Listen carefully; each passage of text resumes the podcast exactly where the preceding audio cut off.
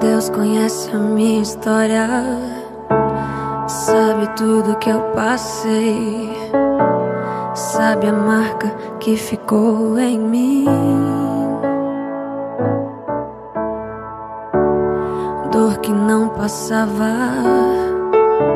achei que eu nunca ia esquecer aquela marca que ficou em mim.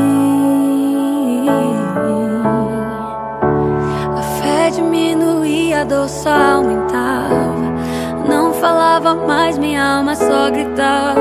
Não havia nada que me desse paz.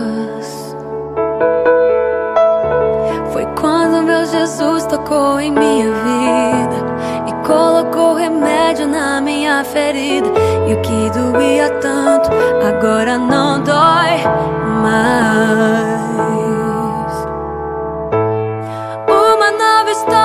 começou em mim. Daquela dor só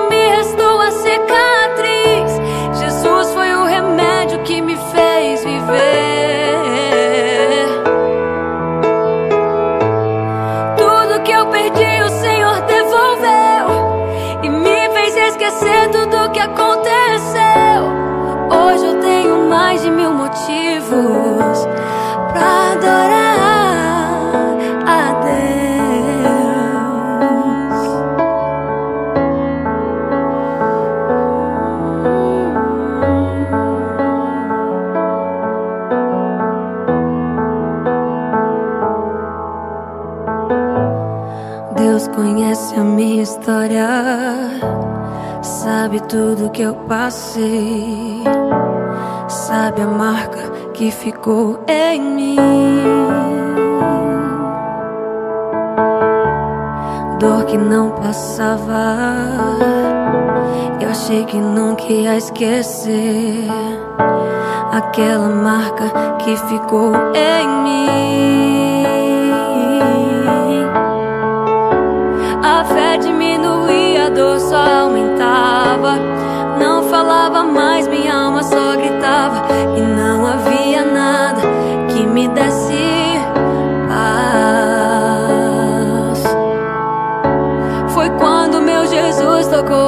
Minha vida e colocou remédio na minha ferida.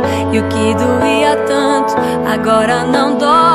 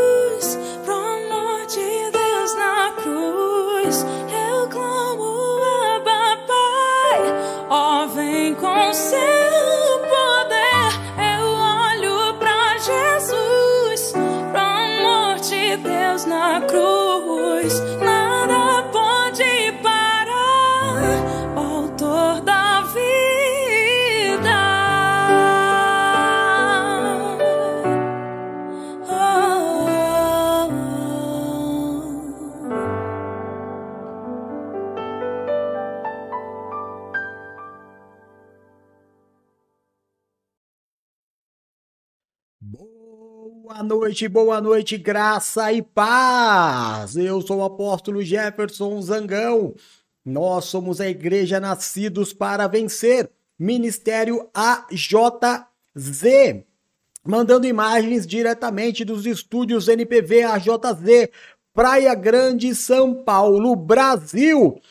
Hoje, dia 31 de agosto de 2022, o último dia do mês, dia de Santa Ceia, dia de ungir as portas. Ô papai, quanta coisa boa!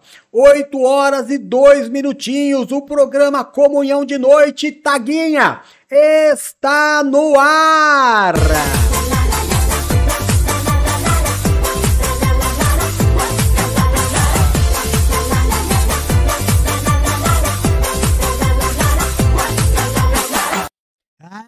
A Deus, glória a Deus. Sempre esperando aquele feedback das pessoas dizendo se elas estão ouvindo ou não. É, às vezes a gente fala, fala, fala, mas ninguém escuta por causa dos problemas que a gente tem aqui. Ih, meu irmão, aí é um chororô. Chora não,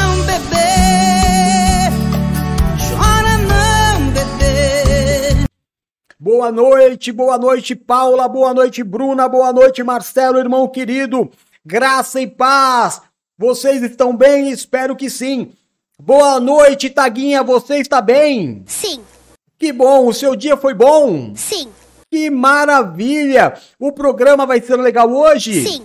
Que bom, glória a Deus por isso. Então vamos que vamos. O que tem no programa hoje? Hoje nós começamos mais cedo, porque nós temos Santa Ceia às 11 horas da noite. E para não ficar sem servir, para não ficar sem trabalhar, nós antecipamos o programa para as 8 horas para poder levar para você o melhor do entretenimento cristão que a internet mundial já viu.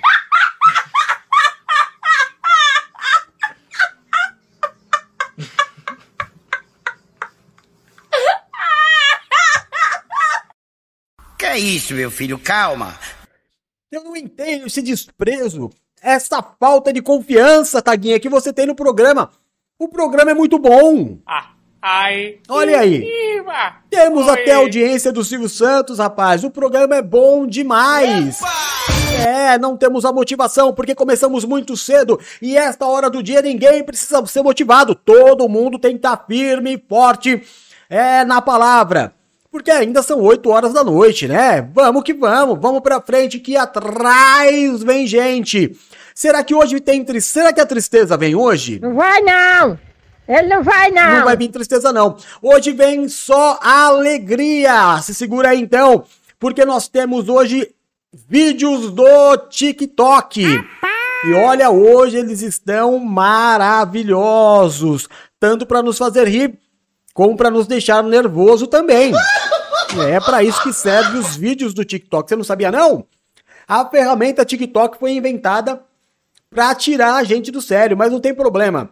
Depois eu recebo a presença da minha querida, linda, amada, Bispa Paula Couto de Alencar Araújo Santiago Bernabeu. Bispa Paula que é aquela incógnita, né? A Bispa Paula, rapaz, eu vou falar uma coisa pra você, viu? Olha, eu vou te falar, tem coisas nessa vida. Não existem coisas nesta vida que é muito difícil de se explicar. Como é que a gente explica Bispa Paula solteira? Eu recebia chuvas de, de mensagens todo o programa de quem é essa voz, ou o AP, essa bispa aí é solteira. Eu falava, é, mas pararam. Pararam até mesmo. Será que foi por causa dos. que eu andei dando aqui? Não precisa ficar com medo, não. Ô, Taguinha, as pessoas precisam ter medo de mim? Não! Claro que não, olha aí. Tem? Não! Claro que não. Pode ficar tranquilo. E depois também tem a presença do meu amor maior da vida toda, Bruna GS, amor da minha vida. E aí, irmão, vamos ver se ele chega, né? Vamos ver se ele chega. Até agora não deu ar da graça, não, mas eu acho que daqui a pouco ele deve colar por aí, Bispo Duck, para ajudar-nos a fazer o programa. Como vocês perceberam, meu olho já melhorou um pouquinho, ó lá, né? Já desinchou um pouco, um pouco. Ainda tá bem escuro, mas show de bola. Tá melhorando e tá coçando pra chuchu também. Pare! Para o quê? Para o... Você quer que eu pare o quê? Pare! Não entendi. Vamos seguir. Nós temos hoje, vamos falar mais sobre Borderline. Vamos falar também sobre os maiores animais que já foram flagrados por câmeras. Vamos falar também sobre a criação com o Bispo Duck. E a fofocaiada do mundo gospel com a Bispa Paula. É. Já vamos começar. Por isso que eu te digo, antes de começar, é bom eu te falar, irmão. Abre os teus olhos. Deus é bom o tempo todo e o tempo todo Deus é bom, mas o diabo não presta, irmão. Não presta. Se você ficar andando em rebeldia, se você ficar andando em desobediência, se você inventar um evangelho só pra você, igual ele quis fazer, você vai ter o mesmo final dele. Não entra nessa, irmão, não vale a pena. Não é legal. Bom é esperar em Deus. E isso em silêncio. Ô, ô, ô, pastor Marcos Feliciano, o que, que você tem pra falar? É isso que você tem que falar. Sai da frente, Satanás, que eu vou passar. Certo? Ô, ô, ô, ô, vamos que vamos, irmão. Deixa de bobagem, é por isso que eu sempre digo: a minha vida só serve se for para servir a Deus. Se não for para servir a Deus, a minha vida não serve para nada.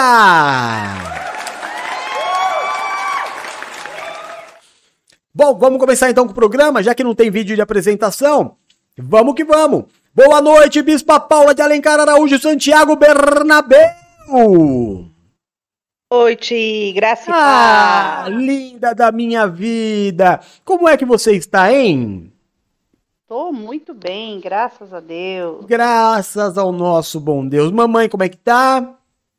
Mamãe tá bem. Ah, que bom. Como é que tá Marquinho Feliciano? Tá super bem também. Ah, Tudo que ótimo. bom, hein? Que bom, que bom, muito bom. É, Bispa Paula, deixa eu te fazer Oi? uma pergunta. Sim, claro. Sem, que- sem querer especular, né? sem, querer, sem, sem querer especular. mas já especulando, sem né? querer Hum. especular, mas já especulando. É, você teria algum tipo de rejeição a, a um rapaz que estaria um pouco acima do peso? Claro que não, imagina. Olha aí, Marcelo! Olha aí, tá respondido, rapaz! Marcelo tá perguntando se você tem preconceito contra os gordinhos. Não, não tenho preconceito contra ninguém, Marcelo. Contra ninguém, isso mesmo. Ó, Bispa Paula, é isso aí.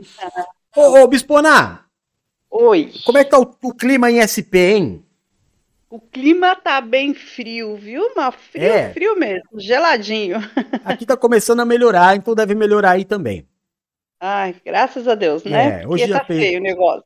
Hoje fez um sorzinho. É, Agora hoje já- também fez um solzinho, mas É. assim, nas entrelinhas, nas árvores, assim, É. não dá pra ficar não, viu? Porque é Hum. bem gelado. Entendi. Entendi, sei bem como é. Você, você tossiu, Bispa Paula? Olha, essa tosse tá querendo fazer parte Mas- da minha vida, porque ela não po- acaba nunca. Eu posso te pedir uma coisa? Claro. A próxima vez que a vossa senhoria, a vossa santidade tossir, Hum. coloque a mão na Hum. boca. Tá, pode deixar, não vou esquecer. Fica sossegado. Tá sozinha na sala, Bispa? Não, tá a Bruninha aqui comigo. Ah, então vamos falar com ela. Boa noite, Bruna Guedes, amor maior da minha vida, tudo bem? Boa noite! Ah, que Tudo bem, linda da minha vida. Como é que você tá, hein, filhinha?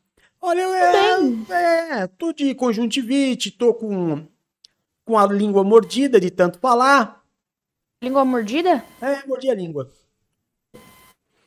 Fui falar mal da Bispa Paula, acabei mordendo a língua. Ah, Tá vendo? Só Bruninha. Me lasquei, hein? Me lasquei, me lasquei. Ô, ô, ô, Bruna, é. é, ve- veio um fofoqueiro me dizer, Lá vem. veio um fofoqueiro me dizer que você hoje foi paquerada por uma mulher, Bispa Paula, ô, ô, ô, Bruna Guedes. É. pois é. Gente, conta, bispa. Ele comendo a minha batata durante o almoço, Hum. Ai, meu mostrando o Deus. que tinha na minha. É. E sabe como é adolescente, né? Adolescente anda em bando. Pesa, né? Veio, eu acho que umas 10 criancinhas falar comigo. Criancinha não, né? Do primeiro ano. Hum. E foi, perguntou. Ai, se eu tava solteira. Falou que eu era bonita. Ai, obrigada. Aí perguntou se eu queria namorar com ela. Ai, meu Deus. Eu falei, Tá ai, é que eu Tá sou hétero como é que tá, mesmo. Bispa Paula? Você viu a modernidade? Tá assim a vida. Tá Você assim. viu só? É, Você vê? rapaz. É, porque, porque, olha, ainda bem, você vê, você vê aqui o Marcelo soltou um uhul. O Marcelo fez uhul! Porque você. tá- tá- é, é, olha, Bispa Paula, eu, eu posso afirmar aqui, meu, eu, eu, eu, eu, eu, eu vou dizer pra você aqui, ó, olha, o, olha o, o que a Taguinha Hum. vai falar, ó. A Taguinha vai falar uma coisa, ó. Vai dar namoro! falar. Ó, ó, ouve, ó. Vai dar namoro! Você entendeu? É, Hum. as coisas vão acontecendo, né, Bispa Paula? Paquerar, É, sendo paquerar, pois até que é. enfim, né, Bispa Paula? Você vê o que é a oração de um homem de Deus. Né? Tinha secado esse mar, tinha parado as paqueras, Deus mandou aí um homem de Deus pra né, viu, te né? admirar. Você viu, né, Bruninha? Você E, viu, ei, né? Deus bom! Eita, né? Deus bom! Você viu, né, Bruninha? Que ele ora pra mim desencalhar. Você tá vendo, né, Bruninha? Não, não, não, não, não, não, não, não, não. Você não tá encalhada. Você tá muito longe de, de estar encalhada. Você só não é uma mulher boba. De cair em qualquer labiazinha. Você é uma mulher experiente, inteligente, né, Bispo Paula? Ah, isso aí eu sou mesmo. Então, não é? É por isso que É. você não está neste momento beijando na boca, porque você é uma mulher santa e inteligente. E no final do, do programa, faz o Pix pela propaganda que eu fiz pra você. Pode deixar, não vou esquecer. Bruna, Ah. se eu esquecer, você me lembra, tá? Lembro, lembro. É isso aí. É isso aí. Tá vendo, Marcelão? É, a vida é assim, fiote. É, já chegou na igreja, já, já falou com a P, já pediu aconselhamento, já andamos juntos, já conversamos. E a vida segue, irmão. A gente faz, vai fazendo parte da família. Agora você já tem uma família, tá vendo como é que é? Deus é bom o tempo todo, o tempo todo Deus é bom. Eu quero saber uma coisa, cadê o Bispo Eduardo? Bispo Eduardo não tá aqui não, tá, Bruninha? Tá não, né? Mas quem é que manda nesse Aqui programa não. aqui? O Bispo Paula não é você? Eu? Não, quem manda nesse programa é o Senhor, eu não. Você tem que dar satisfação da onde os personagens do programa estão. Ixi, então esse personagem se perdeu hoje, viu? Porque ele não tá por aqui ainda, não. De- Deixa eu perguntar, deixa eu perguntar pra Taguinha. Ô, Taguinha, quem é que manda nesse programa aqui? Não é a Bispa Paula? Sim. Aí. Ui, aí eu nem Aí. sabia disso. Agora que eu tô sabendo, vai ficar bom o negócio? Você entendeu? Você tá por fora. Quer ver outra coisa? Ah. Ô, ô, Taguinha, Hum. fala uma coisa Hum. pra, Gui, Taguinha, pra mim, Taguinha. Alguma vez na vida, Bispa Paula me respeitou? Não. Olha lá. Olha lá. Vou perguntar de novo, vai que ela errou, né? Taguinha, fala Alguma verdade, vez na hein, vida, Taguinha? Bispa Paula já me respeitou nesse programa, Taguinha? Não. Tá vendo? É claro. Sim. É isso. É isso, né? É isso. Bom, é, vamos começar com o programa então, né? O...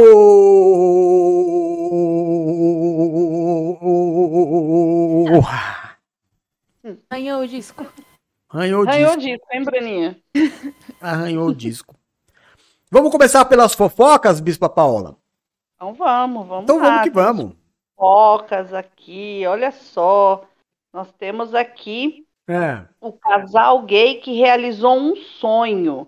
Eles tinham o sonho de batizar os filhos na igreja, né, católica, é. e o padre disse para eles que faria o batizado dos filhos. São cinco filhos, cinco irmãos que eles adotaram, né, para não separar as crianças. Então eles estão aqui felizes da vida porque diz que realizaram esse sonho de poder batizar, né, os filhos na igreja. Não, E o padre falou para eles que eles eram muito Não. bem-vindos para fazer não, o batismo. não é a igreja católica. Não é? Não, porque isso é uma determinação papal. Então, mas olha. Não, não aqui- é a igreja católica. É alguma é, igreja fake de católica. Lê a matéria aí. Ah, não, não. É uma determinação Ó. papal. Foi um momento em que realmente perdi meu chão de tanta emoção. A Igreja Católica nos recebeu muito bem e entrar ainda pra ver. ouviram toda a nossa história. Eu vou, eu vou entrar pra ver. Eu vou então entrar lá. Ah, ver. Eu vou entrar pra ver. Aqui. vai Deixa lá. eu abrir essa matéria. Porque Abre se esse aí. padre fez isso, ele vai ser É. tirado da igreja. Eu não tô Então, falando que eu são sou contra, eu tô falando que é uma determinação papal, não pode. Ô, bispa, Eu deixa eu te explicar uma coisa. O, o- pai pode te explicar uma coisa? claro. Uhum. Eu fui, eu fui Claro. criado dentro da igreja católica. Para você casar na igreja católica, Hum. você sabe que você tem que apresentar uma série de documentos. Ah, sim, com você tem que ter certeza, feito, né? tem que ter feito primeira comunhão, crisma, Sim, sim. batismo, né? Aí você vai pro aconselhamento, vai fazer lá o- a confissão dos pecados, aí você pode casar. Se você não tiver feito isso, tem que fazer um curso enorme. Imagina, é extremamente radical. Se você então. separar, eu posso falar, ó, tá vendo? Ó, Taguinha, tá vendo como você tem razão? Ela não me deixa falar. Desculpa, desculpa. Não deixa, não, pode falar, você que manda aqui. Não, não. Não, não manda. Não, tô aqui só. Quem manda aqui é o senhor. Pode Ah, falar, pode miseri- falar. Misericórdia. Eu já esqueci o que eu tava falando. O senhor estava falando que para casar na igreja católica Ah, precisa até se você for, se você for separado. Uhum. for separado, tiver qualquer BOzinho, não casa. Não, Mas, e não é o padre que decide, é o é o papa. É. Mas deixa eu ver isso aqui. Mas então, eu ia dizer para o senhor que a igreja que aconteceu o batizado, né, é, foi a igreja de Rio Claro, no interior de São Paulo, né? Não, tudo bem, mas eu quero ver se Batizaram- ela é católica. Pode ser Aqui ortodoxa, alguma coisa assim. Então, mas aqui não, aqui fala realmente que é católica. Olha, ter sido padre, Jo- Jo- o nome do padre é Jocelir. Você Eu pode ver aí na nisso. matéria. Eu vou a fundo nisso. Então vai lá o senhor ver, vamos lá. Eu vou a fundo nisso. Ó, após quatro tentativas, casal Hum. gay batiza filhos na igreja. Sim. Não desistimos fácil. É. É, acostumados a lutar pelos seus direitos, casal LGBT. Tem a Ah, data ó. que se realizou, né? Uhum. É, foi determinado pelo Superior Tribunal Federal. Uhum. Pera lá, vamos ver. Tô vendo aqui. Durante essa peregrinação pelas igrejas, passamos por algumas situações delicadas. Quando contei para a secretária de uma das paróquias que era casado com outro homem, ela pulou da cadeira e gritou: Não! Tá vendo? É, mas Ah, vamos ver aqui, peraí. o tribunal deu ganho de causa a eles, né? Que eles poderiam batizar as crianças.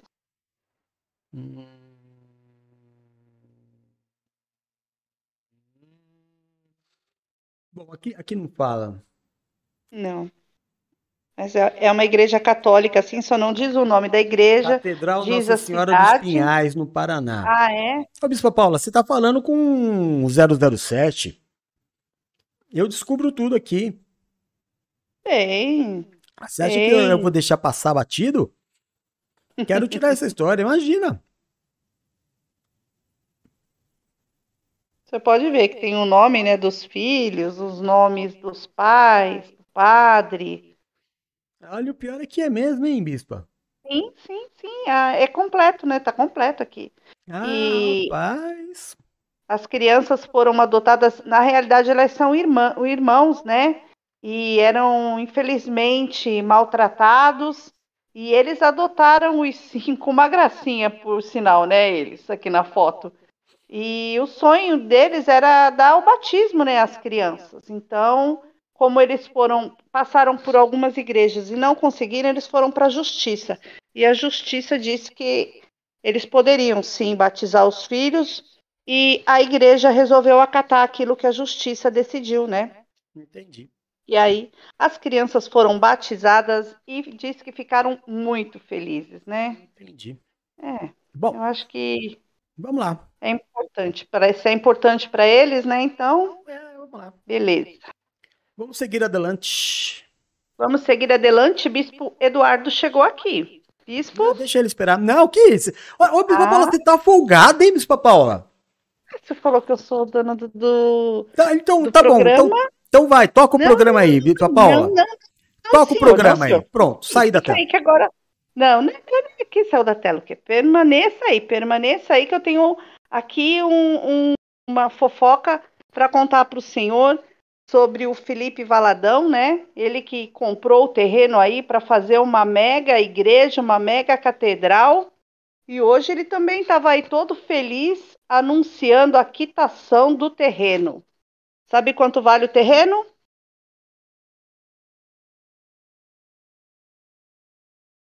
Apóstolo. Acho que ele realmente deixou o programa pra senhora, bispa. Não, ele não fez isso, não. Eu acho que ele fez. Volta! Vem viver outra vez ao meu lado. Ele não. Cadê ele, gente? Se foi. Ah, meu Deus, volte, por favor, Arlindo Orlando. Ele se foi, mano. Deus do céu, cadê? Volta, Rapaz, apóstolo, me por favor. aqui. Desculpa, desculpa. Vou permanecer caladinha. Tá bom? Prossiga, Bispa Paula. Chama o Bispo Eduardo, conversa com ele. Não, não vou querer conversar com ele, não. Não, o senhor quer saber. Boa noite, filho lindo da minha vida, graça e paz. Boa noite, Carlinhos. Graça e paz. Ah, está? não, voz de trovão, filho. Voz de trovão. Ah, é. Boa noite, pai lindo. Como o senhor está? Ah, agora chegou a me arrepiar, rapaz. É. Eu boto o programa no podcast, o pessoal fica bravo com a gente. Porque o som É, fica né? baixo, é, filho. Aí a gente perde É. audiência. Tá A gente certo, perde tá audiência. certo. Graças a Deus, ó. Hoje nós tivemos um, um, um irmão da Argentina no nosso culto do meio-dia. Hoje glória. nós tivemos. Hoje não, né? Ontem. Nós tivemos a audiência na Malásia, rapaz. Já São Malásia. 59. Foi o presente de final de mês. Que bem. Alcançamos o 59 é, país para honra e glória do Senhor. Agora, qual será? Qual será que será o país de número 60?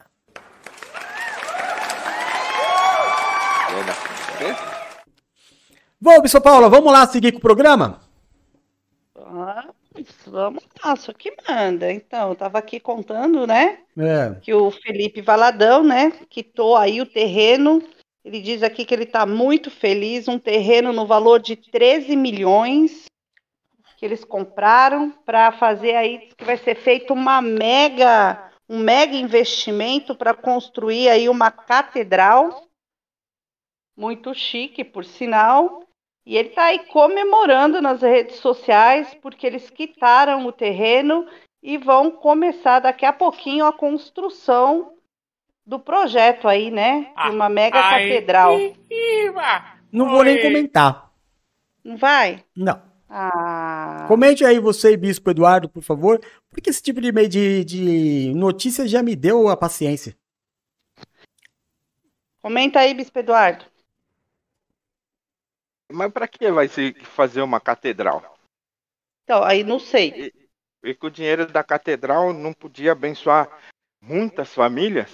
Dava para abençoar muitas e muitas. Aí não, faz uma catedral, porque, né? Faz toda a diferença na vida das pessoas. É, É, e as é. pessoas continuam passando fome, mas está dentro da catedral. Tá ótimo. é, não é brincadeira não, hein? É, Não é brincadeira não, né? É, só o terreno valeu quanto? Um, um milhão e trezentos?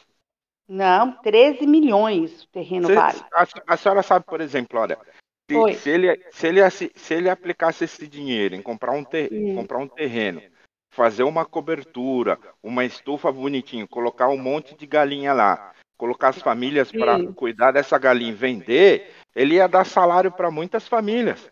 Nossa, Muitas Vale, né, famílias, muita família ganhando salário e, e deixando de, de passar fome. com certeza. Quantas famílias na comunidade que fica de frente com a, com a, com a igreja dele lá poderiam ser beneficiados? Então, então é, é de se pensar, né? Se, Com certeza, né? se vale a pena fazer uma catedral, né? Onde Deus diz que não habita em templos feitos por mãos de homens, né? Ou se vale a pena Ou- Aí Jesus vai olhar e vai falar: Poxa vida, você, eu tive fome, me desse de comer, estive sede, me desse de beber, estava cansado, me desse uma morada. É. Diferente, mas- mas já para lá. Né? Seria aí um mega investimento para aqueles que realmente precisam de ajuda, né? É investir no reino, né? Opa! Investir no seu próximo, igual Jesus nos ensinou.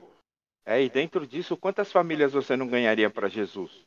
Com certeza, né? Aí sim você ganharia pessoas para Jesus. Não Com importa certeza. o templo que você está, podia ser um templo muito simples, um terreno simples, num lugar simples, mas as pessoas bem servidas. Mas vai fazer o? Mas esse rapaz aí não é o mesmo que tinha pedido Pix pra comprar a fazenda pra ele? É sim, é ele sim. É, então. Ah, tá. Então vamos mudar de assunto, vai? Então vamos, Melhor. então vamos.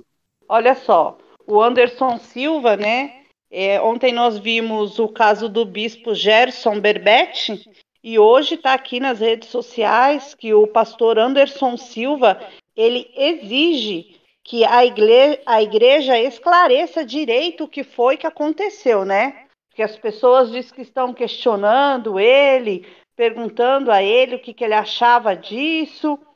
E ele foi para as redes sociais falar que a igreja tem que esclarecer direitinho como isso aconteceu e se realmente o bispo vai ficar aí afastado dois anos, fazendo aí aconselhamento, sendo cuidado. E o povo aqui da internet está caindo, matando em cima desse bispo, hein? Nossa, ô, ô, não, bispo. olha. Oi. Só tira uma dúvida pra mim. Sim. É, é da igreja do, do Anderson Silva? Não, não é, não é não. Mas ele falou que a igreja tem que esclarecer para todo mundo aí o que aconteceu de verdade, porque é, ele está aqui falando, né? Que ele acha que as pessoas têm que ficar cientes do que tem acontecido realmente. É porque é na Então, cidade dele, né? Alguns, é, alguns indo a favor a ele, outros contra, né? Mas estava aí nas redes sociais hoje ele, ele dando aí um timato, falando que precisa ser esclarecido. Na verdade, são coisas muito sérias, né? Que Mas é na cidade dele, não é? é na cidade dele, Uhum. Entendi. Bom, entendeu? eu Hum. acho que aí Oi. é um caso mais ou menos assim. Hum. A gente brincou aqui e eu expus um, al- algo que aconteceu com a Bruna hoje. É. Que, na verdade, só diz respeito a mim e a ela. Né? É verdade. Se você vier para mim e você falar assim, apóstolo, eu, eu quero que o senhor faça, faça para mim um, um relato é, exatamente do que aconteceu com a Bruna. Eu vou olhar e falar, bispa, com todo o respeito do mundo, vai cagar. Porque não é da tua alçada. A minha casa cuido eu. É. O, o que esse cara, o que ele tá fazendo não é certo. Eu Ele não tem nada a ver com a casa do outro. Pois é. também acho que não. Já não foram tomadas medidas? Já não entrou na, na- já já não foi, já. já não tá na lei, né? É, o que ficou claro, o que ficou claro é que essa igreja apoia a atitude dele. Não acha nada ruim, porque isso é um caso para banir, né? Falar, ó, você, cara, vai reconstrói tua vida de uma outra forma. Mas daqui, acho. colocou ele sentado por dois anos. Eu, eu não acho que, que dois anos seja uma repreensão. Ele vai, daqui dois anos, assu- reassumir tudo que ele tem. Em dois anos, acho que não dá para desfazer a bobagem que foi feita. Mas acho que isso é interno. Agora, eu acho então que o pastor Anderson Silva está pensando como eu. Eu acho que os evangélicos deveriam ter um líder supremo, como Eu a Igreja Católica. é- eu acho que é isso que ele quis dizer realmente, né? Que deveria, as igrejas deveriam prestar, é, falar para as pessoas o que, que aconteceu realmente. Não, para as pessoas não, bispa. Para as pessoas não. Não, eu falo assim isso deveria- Tem que se prestar pras- conta para a autoridade, não é para as pessoas. isso, para as autoridades, né? É. É isso que ele está querendo dizer. Mas a igreja está aqui alegando, falando que ela já fez tudo que tinha para fazer, que já afastou, que está fazendo aconselhamento, mas ela deixa bem claro aqui que são dois anos de afastamento. Ele não foi é, retirado para a vida toda, digamos assim, né? Nada. Ele foi simplesmente afastado por dois anos. Não, mas tudo isso aí é uma, hora, uma norma interna, cada É. louco com a sua mania, Né? Se eu pertenço a uma igreja dessa, eu já me ligo como é que as coisas acontecem e já não fico mais aí. Verdade, né? Eu tenho motivo. E- Eu tenho motivo. A aliança comigo foi rompida. Eu não rompi aliança com ninguém. É, eu tenho o direito de procurar o melhor para minha família nesse caso aí. Agora, o que não tem a ver é o pastor da outra igreja vir tirar satisfação. Porque ele está querendo se colocar como o líder mor da cidade ou do É. estado. Deem satisfação para mim do que aconteceu. Não, dá satisfação do teu povo aí. Porque todo o sistema protestante está errado. É. Tudo que a gente está relatando, aliás, esse programa só existe porque está tudo errado. Verdade. Porque se tivesse certo, o Bispo Eduardo e o Bispo Paula, ele não teria acontecido isso. É. Agora, o camarada, ele assume, ele monta uma igreja, né? É, o que que acontece com essa igreja? É dele. A igreja é dele.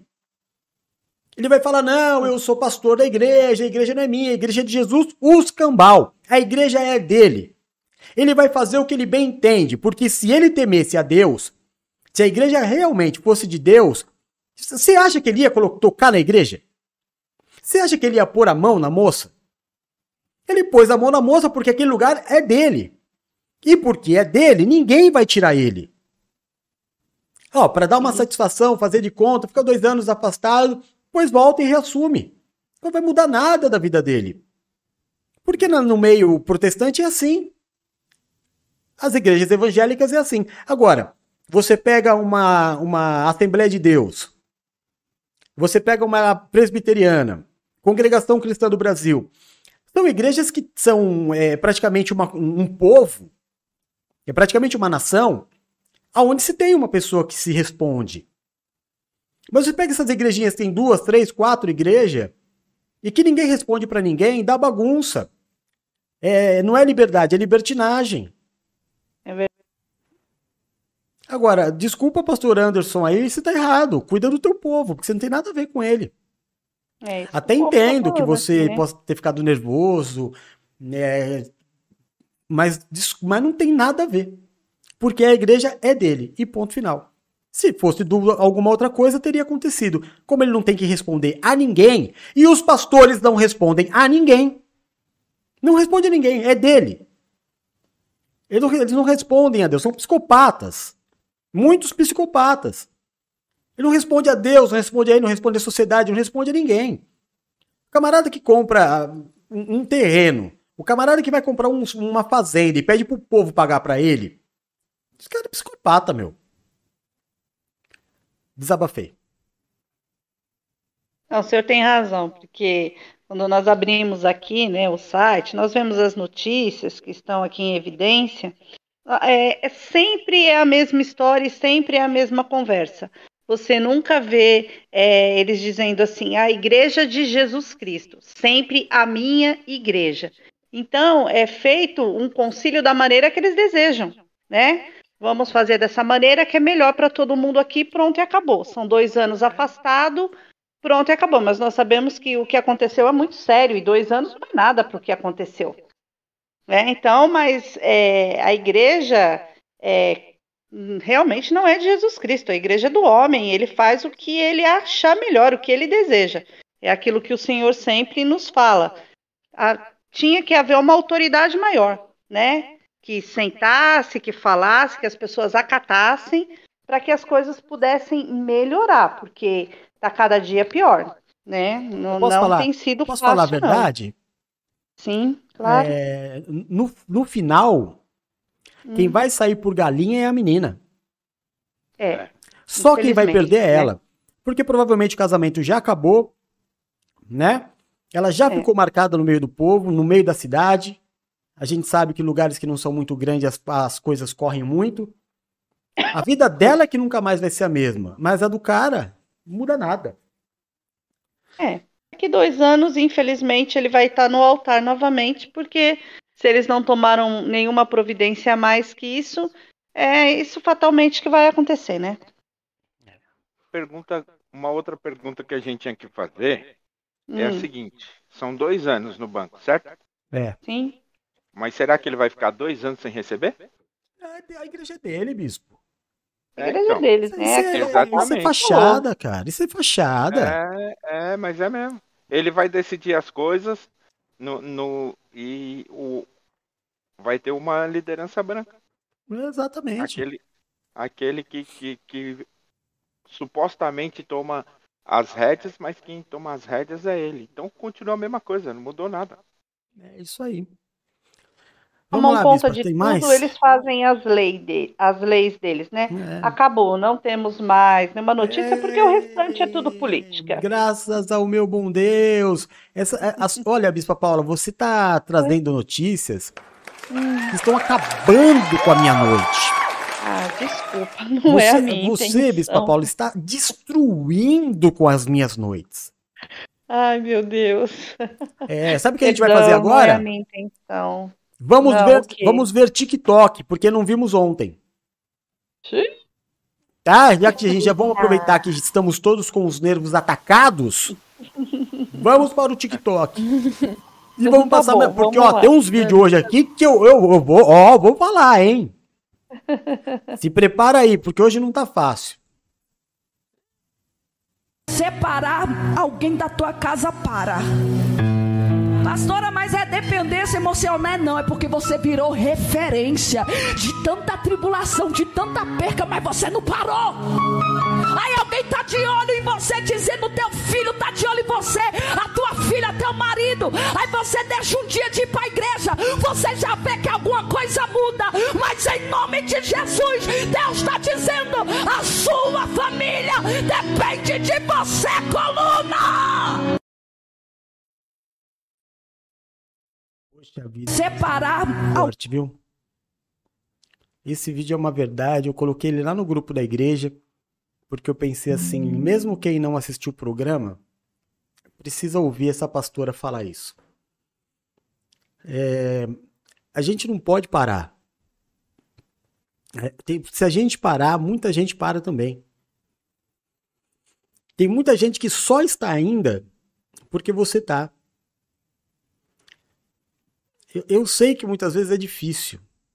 Eu sei que é difícil. Vocês não sabem o que é ser o anjo da igreja. Vocês não têm a mínima ideia. Bispa Paula tem um pouco. Né? Mas vocês não sabem o quão, quão difícil é. Mas eu sei qual é a minha responsabilidade. Né? Eu sei que se eu parar, muita gente para também. E não é só na nossa igreja. Em muitos lugares, muitas pessoas vão se perder. As pessoas olham para tudo que acontece na minha vida e elas falam assim: meu, ele permanece. Né? Ele continua. Na tua vida é a mesma coisa. Você não pode parar. Você pode perder muitas e muitas vidas porque você é, tomou uma decisão errada na vida, né, Bispo Duck? Verdade. Muito verdade isso. Mas parar tem como, né? Deus nos deu uma missão e vamos até o fim com ela. É isso aí. Ô, Bispa Paula, parar não é uma, uma opção, né? Com certeza não, né? Ainda mais quando você se torna um exemplo, igual ela fala, né? As pessoas estão te olhando, as pessoas querem ver a sua reação no dia do seu desespero, no dia do seu medo. Se você parar, todo mundo vai parar junto com você. Se você continuar, dobrar teu joelho, colocar a boca no pó e falar: Eis-me aqui, Senhor, tá doendo, mas eis-me aqui, todo mundo continua, né? É igual mãe aí, que filho fica observando o que pai e mãe faz. Se pai e mãe retrocedem, eles querem retroceder também, não é assim? É a mesma coisa aquele que anda com Deus. Você tem que enfrentar os teus desafios, você tem que enfrentar os teus medos, os teus problemas ao lado de Cristo, sendo guiado por Ele e sendo exemplo para aqueles que precisam de Cristo também, né? Então é muito importante permanecer. Não pode não, tem que enfrentar. Com não certeza. é fácil, mas a gente tem que permanecer. É o que Verdade. Deus espera de nós, que nós permaneçamos, né? Verdade. É. Vamos lá. Vamos para o próximo. Tem que estocar alimento. É muita coisa, irmão. Você acha que é só vir aqui cantar? Você acha que é só vir aqui e ler um versículo? Existe muita coisa envolvida atrás de tudo aquilo que os ministros têm depositado na tua vida.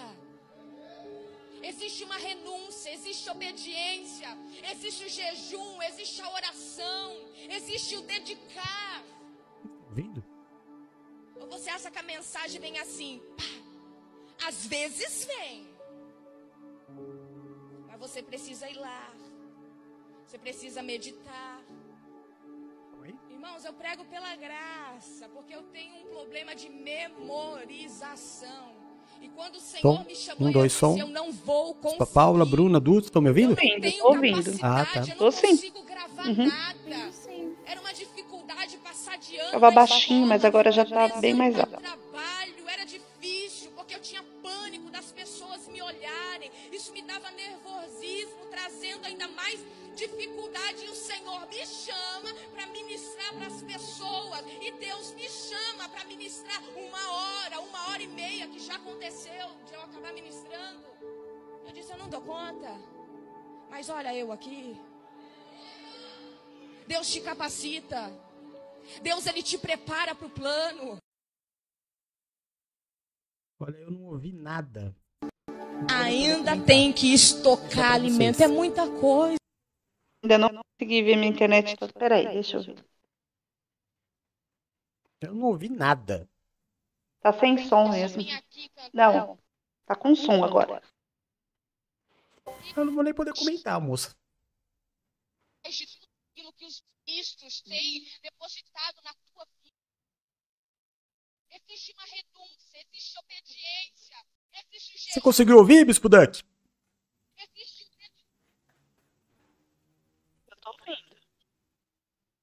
Eu acho que o Bispo Eduardo não tá me ouvindo.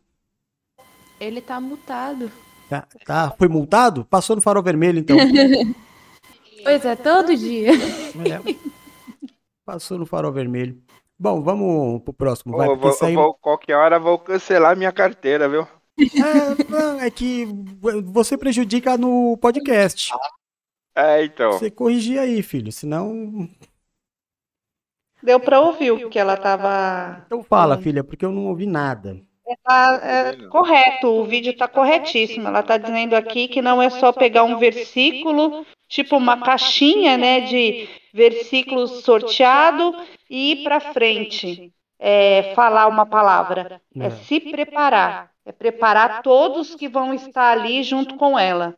É buscar a Deus e através disso trazer aquilo que Ele deseja. É perfeito o vídeo. O próximo, porque eu não vi. Espero ver esse. Pra que tu não pegar essa daqui pra tua vida, eu vou parar. Olha pra cá, varão, pelo amor de Deus. A palavra do Senhor hoje ela tá no livro de 2 Samuel, no capítulo 12, no versículo 24. Que Davi agora está se deitando com sua mulher chamada Batseba.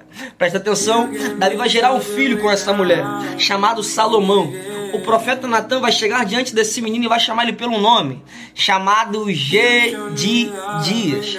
Mas o que me chama a atenção é que no presente Davi está se deitando com sua mulher, mas no passado Davi estava se deitando com a mulher de Urias. A Bíblia fala isso, que ele se deitou com a mulher de Urias. Mas agora a Bíblia fala no capítulo 12, no versículo 24, que ele está se deitando com sua mulher. Mas o que me chama a atenção é, no passado Davi adulterou se deitou com a mulher de Urias. E o que me chama a atenção é, eles tiveram um filho, e esse filho morreu. No sétimo dia, a Bíblia fala que Deus matou a criança. Presta atenção, que Deus matou a criança. E o profeta Natan avisou Davi, falou, Davi, o Senhor perdoa o teu pecado, mas a criança que certamente nascerá de Betseba irá morrer. Calma aí, Varo. Irá morrer. Davi tinha fama de adúltero, eu imagino. E Batseba tinha fama de traidora. Olha que passado forte. Olha que passado forte. Aí eu imagino, será que esse passado vai atrapalhar o meu presente? Será que esse passado vai atrapalhar o meu futuro? Presta atenção, olhar para cá, porque a primeira criança nasce, morre, mas nasceu outra criança chamada Salomão. A primeira criança, o profeta fala que vai morrer, mas a segunda criança, o profeta dá nome para ela.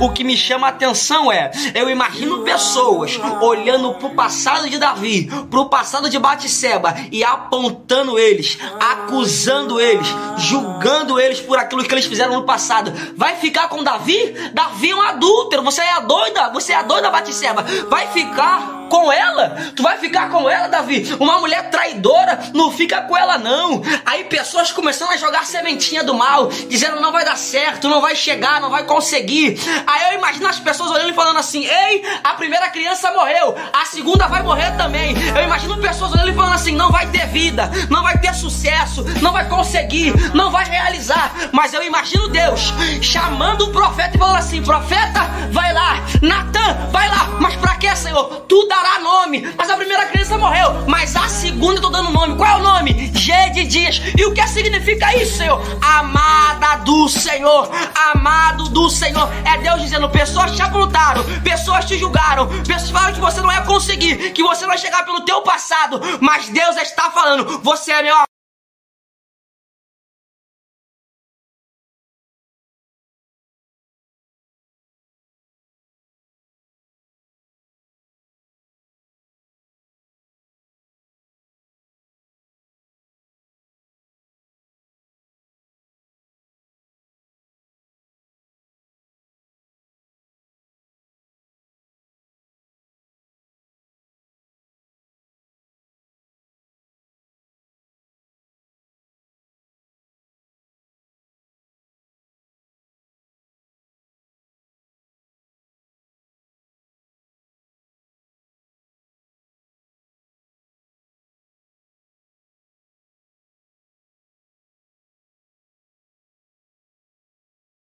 com o Senhor, né? Muito bonitinho. Ele deve ter o quê? Uns 15, 16 anos? Ele não deve ter mais que isso. É, e tá aí se esforçando para aprender a palavra de Deus, falando da palavra. Muito melhor do que ele tá por aí se viciando em coisas ruins, né? Que acaba com a vida dos jovens, infelizmente, né? Então eu, eu acho que tem que dar um crédito a ele. Muito bonito ele tá aí falando da palavra do Senhor, mesmo que muitas vezes ele ainda não entenda ou as pessoas da idade dele ainda não tenham todo o conhecimento, mas aos poucos eles vão conseguindo, né? Então, muito bonito. É. E eu, para ser bem solidário com o meu filho Eduardo, porque caso aconteça da nossa audiência hoje ser baixa, por causa do, do, das vezes que ele permite o programa ficar sem som, eu falei, ah, eu vou fazer igual. Não, vou fazer igual, porque aí não vai ficar o peso sobre ele, né? Fica dividido sobre mim. Então resolvi, a partir deste momento para frente, falar só com vocês. Então e tá o povo bom. da, o povo da, da que tá no, no celular não vai me ouvir. Só vocês irão me ouvir daqui para frente. E tenho dito. nós. E, hã? Olha lá, o Marcelo já tá perguntando, ó, tá sem som? Não, é só o meu. Vocês só vão ver o- a minha, minha boca mexendo, né? E só o Bispo Eduardo, a Bruna e a, e a Bispa Paula vai saber o que eu estou falando. Vamos pro próximo vídeo. Então vamos.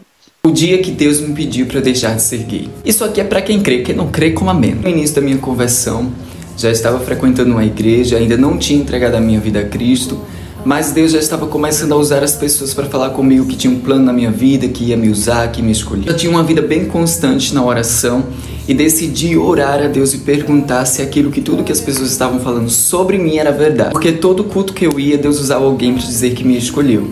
Então, quando eu cheguei em casa, eu decidi dobrar os meus joelhos e perguntar para Deus se de fato Ele tinha me escolhido. Na mesma noite, eu tive um sonho em que Deus me levava em um buraco negro, onde tinha muitos homossexuais.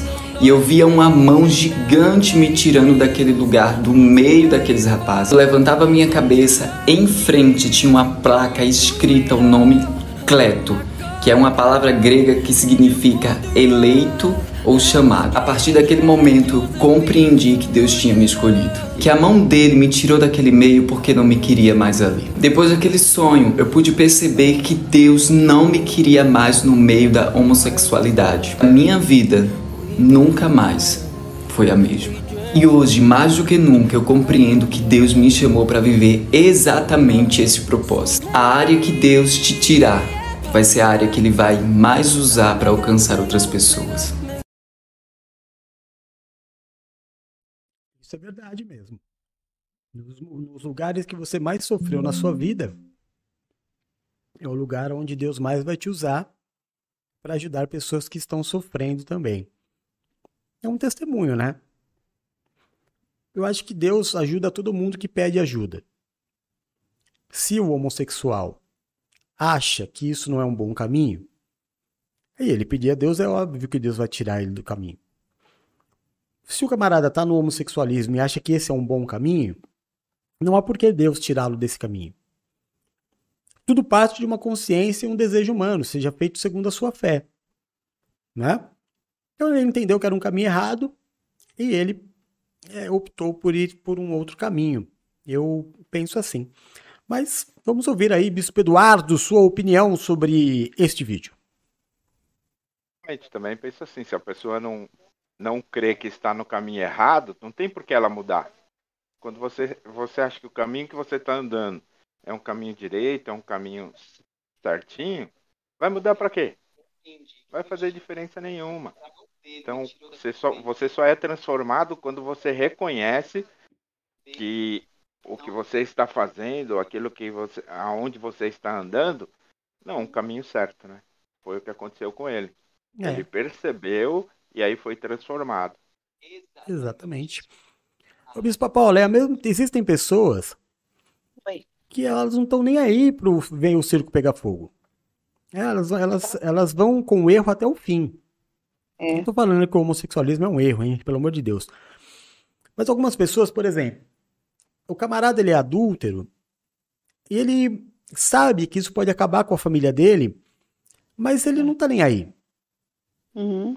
Né? E, e as pessoas parecem que elas não dão valor. É, mas eu não sei até que ponto a gente pode classificar isso como é, psicopatia, né? É. Sabe que pode pôr tudo em risco. Poxa, eu, eu não mudo. Se eu, se eu sei que eu estou machucando o Bispo Eduardo, o Bispo Eduardo é importante para mim? É. Se eu sei que eu estou ferindo ele, cara, eu vou mudar o meu relacionamento. Porque não me importa que ele mude na marra. O que me importa é que ele mude em amor. Tendo consciência. Porque o escravo trabalha para não apanhar, não é? Verdade. Agora, a gente que trabalha por amor, não trabalha porque apanha, trabalha porque gosta. E a gente precisa ensinar. Só que só aprende quem quer, né, bispa? Com certeza. Tem gente que né? não tá nem aí. Ele vê que a coisa, olha, minha família tá acabando. Ah, minha família vai acabar. Ah, mas não é minha culpa.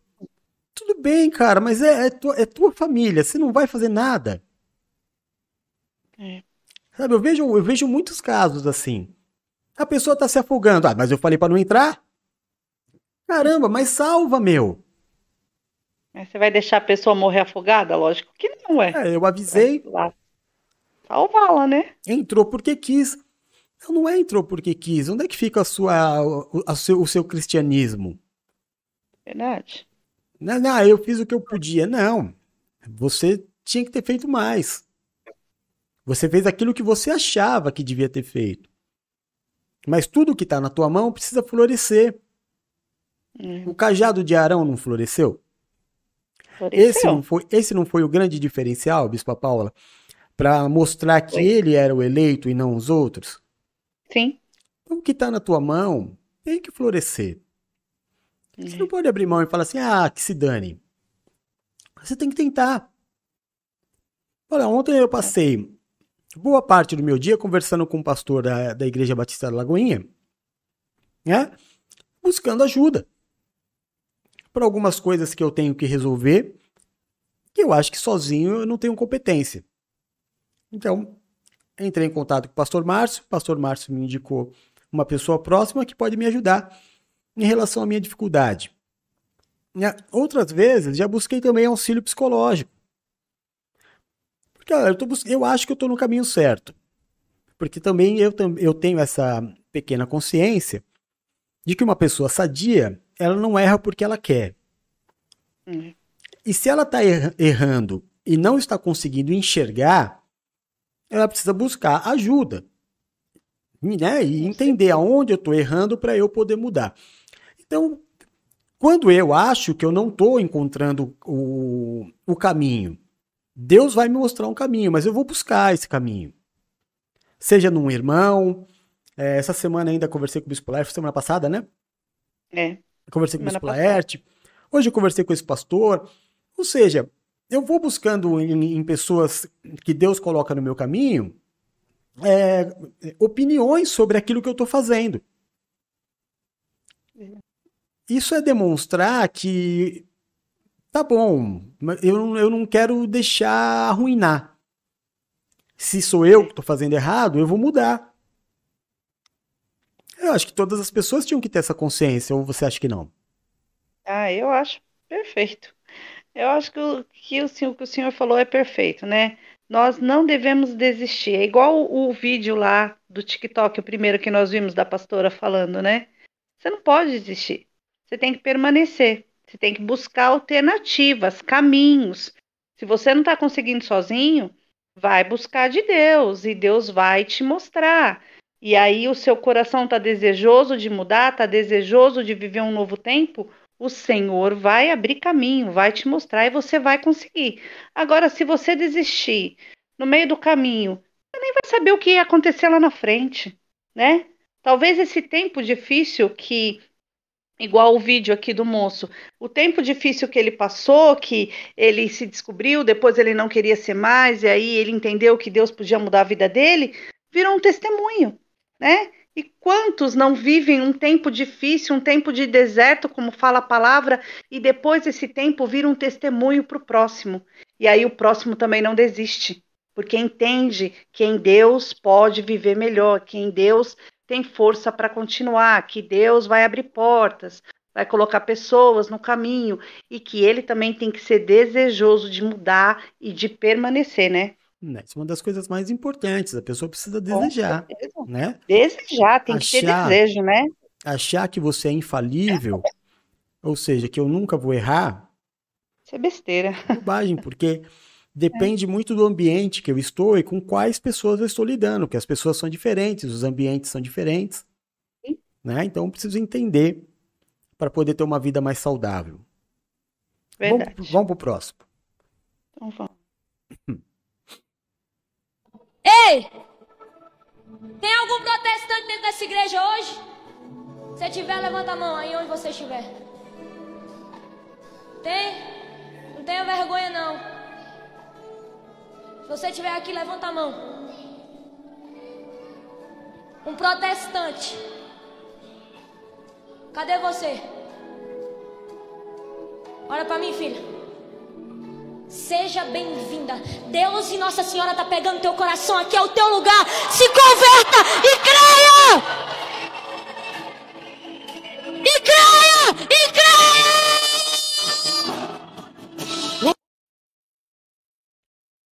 Eu acho bem feito. Eu acho bem feito. Quem mandou? Eu não contei ontem a história da, da senhorinha que estava na igreja católica quando eu passei lá? Mesma coisa. Se é crente, tá fazendo o quê? Vendo uma doidinha dessa pregar. Tem que ser exposto ao ridículo mesmo. Bem feito. Bem feito. Coisa chata, né? Antigamente era só os crentes que gritavam. Agora parece que os católicos começaram a gritar também. Mas essa menina, toda vez que ela aparece, ela aparece dando os berros dela. Mas eu acho bem feito. Tem que ser exposto mesmo. Tem crente aqui? Cadê o crente? Levanta a mão aí. Pronto, tá aí, o coração de Maria tá te agarrando. Vai, tonto. É assim, eu já, eu já fico constrangido quando cantam aquela musiquinha na igreja evangélica quando a gente vai pela primeira vez. Você imagina se uma ditinha dessa, que deve ter 12 anos de idade, vem gritar na minha orelha. Papai do céu. Ô, Bispo Eduardo, me ajuda. Não sei, eu acho que gritar virou uma mania do povo, né? É, tem que gritar pra. Sei lá, parece que as pessoas são surdas. E aí o cara tá lá no meio, ele deve. ficado com uma cara Bem no feito. meio dessa situação. E é fazendo o que lá, né? Aí você vê a tiazinha pulando lá de alegria, né? É. O que, o que que passa na cabeça da da pessoa que tá pregando? Então, eu tô lá. Eu fui visitar um parente meu, foi, sei lá. Ah, vamos lá na igreja católica comigo? Ah, vai te fazer feliz, vamos. Aí a pessoa vem, fica sabendo que eu tô lá. Aí a menina vai, tem um- alguém que é protestante aqui? Ah, não perguntou se eu sou evangélico, eu levanto a mão. Ah, pai, você, ah, começa a me expor, rapaz, eu acho que eu não ia ficar quieto, não. É porque, é porque ela ainda não pegou um doido que ela faz essas coisas. Mas é o que eu sempre digo pra vocês, ô Bispa Paula, esse Oi. negócio do templo protege muito esses caras. Com certeza. Você né? acha, você acha que se- essa menina gritaria com uma pessoa na rua, se ela estivesse na rua? Acho que não. Ali ela tá protegida pelo sistema. Com certeza. né? Todo mundo que tá ali dentro, o rapaz que foi exposto por ela, e todo mundo ainda gritou, festejando, intimida ele. É. Eu tô num ambiente hostil, tá todo mundo contra mim aqui, eu vou me unir a eles. É natural. Que- Por isso que se constrói o templo e leva o cara lá pra dentro. Porque lá dentro ele se sente enfraquecido. Aí o pastor faz o que quer, e toma o dinheiro, toma a família, pega a mulher do cara. Se não tivesse o templo, isso não aconteceria, eu acho. É, você fica ali exposto, né? Ele estava ali. Primeiro, que eu- como o senhor falou, né? O que, que ele estava fazendo ali, né? Segundo, que ele pegou pela frente uma pessoa, como disse o bispo Eduardo, meio descontrolada, né? Gritando. E ela faz o que ela quer lá dentro, porque ela está protegida, igual o senhor falou, pelo sistema. Ela está ali no ambiente dela. Está ali fazendo aquilo que ela aprendeu a fazer. Então a pessoa fica ali totalmente vulnerável ao que as pessoas fazem. Agora, se ela for pra rua fazer isso, aí o, nego- o bicho pega pro lado dela, viu? Porque o povo não deixa barato, não. Misericórdia. Vamos lá, faltam É. dois, tá? Tá. Ah, deixa eu, deixa eu fazer uma pergunta antes de mostrar esse vídeo aqui. Oi. Ô, ô Bispo Duck. Bispo? Aqui. Opa, ô, ô Bispo, Tô aqui. é, alguém já levou seu nome pro, pra Israel? Não. Nunca? Nunca. Nunca ninguém orou por você no, no Muro das Lamentações? Não. Ah, que triste, filho. Já oraram por você, Bispa Paula? Já levaram meu nome pra Israel, sim. Não Já- só o meu, como de toda a minha família. De toda a sua família, né? Ô, Bruna. É. Ô, Bruna. Oi, oi, já oi. levaram o seu nome pro Muro das Lamentações? Acho que não. Já. Ah, Já. ah sim, já. Sua avó já, levou. já. Verdade. Sua avó, quando foi pra lá, levou. Aí outro dia a pessoa falou pra mim assim, é, que uma das maiores alegrias no coração dela é saber que ela tá aqui no Brasil, mas o nome dela tá em uma das brechas do Muro das Lamentações. E eu fiquei super feliz. Eu falei, é verdade, né? Aí eu vi esse vídeo aqui. Que triste, hein? Preparem os seus corações. Preparem os Deus, lencinhos. tá. Preparem os lencinhos, porque você pode se decepcionar. Você Tenho pode medo. chorar vendo este vídeo. Vamos lá.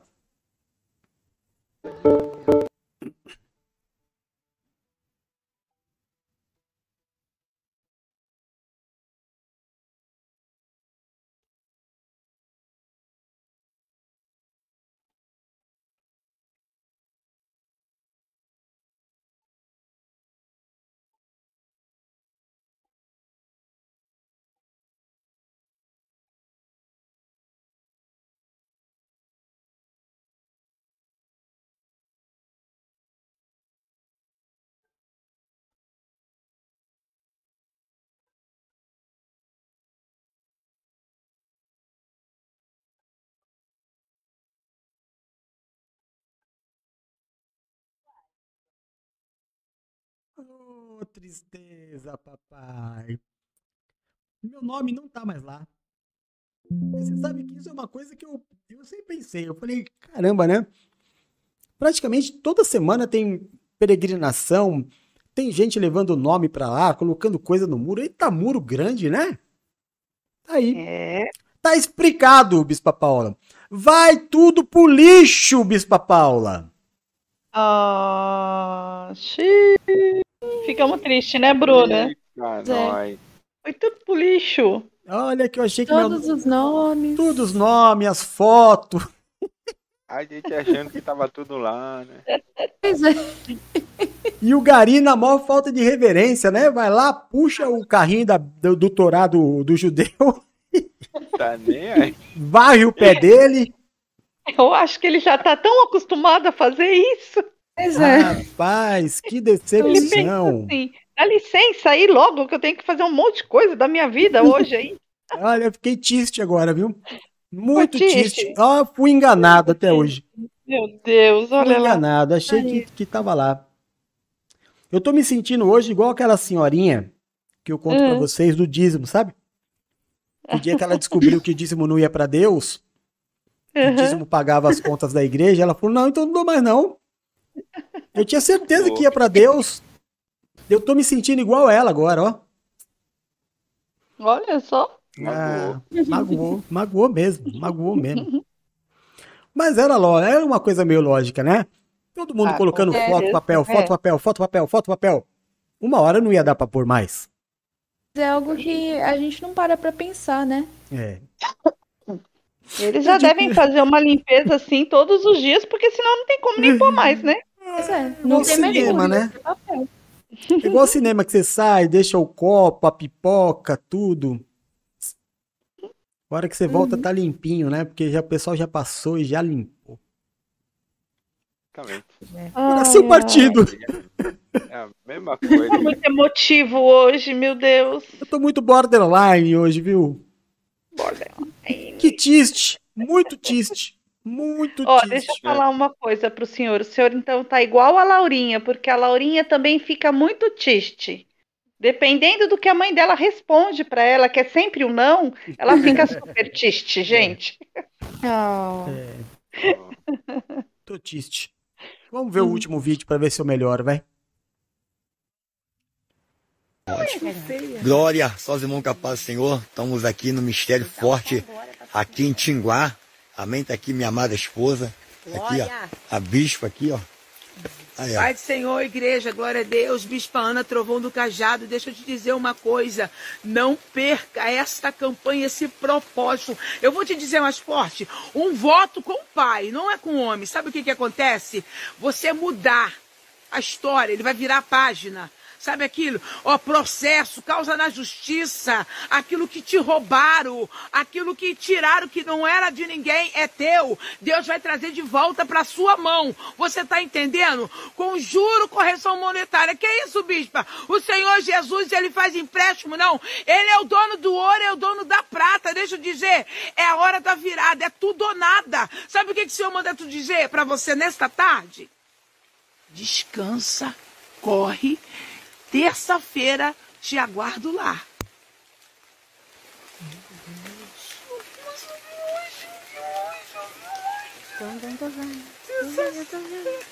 Eu te aguardo lá. Meu Deus. Ah! Meu Deus.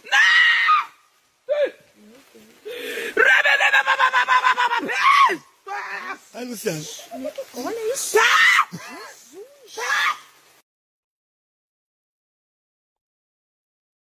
Pra você que não entendeu, eu vou explicar. Esse, esse, essa família estava no monte. O pastor apresentou a esposa dele, a bispa. A bispa começou a profetizar coisas boas, né? Bonitas. Ela só cometeu um erro, porque uma hora ela falou: descansa, corre. Não dá para descansar correndo. Pelo menos até onde eu entendo do, do, do ser humano. Para descansar, ele tem que parar e não correr. Ali ela, ela deu a primeira escorregada. Mas estava indo tudo bem, tudo dentro do normal, nada além daquilo que a gente já não viu tantas vezes. Mas de repente, quando a imagem fica borrada, aquilo, eles estão dizendo que aquilo é o anjo. Não é um efeito, é um anjo.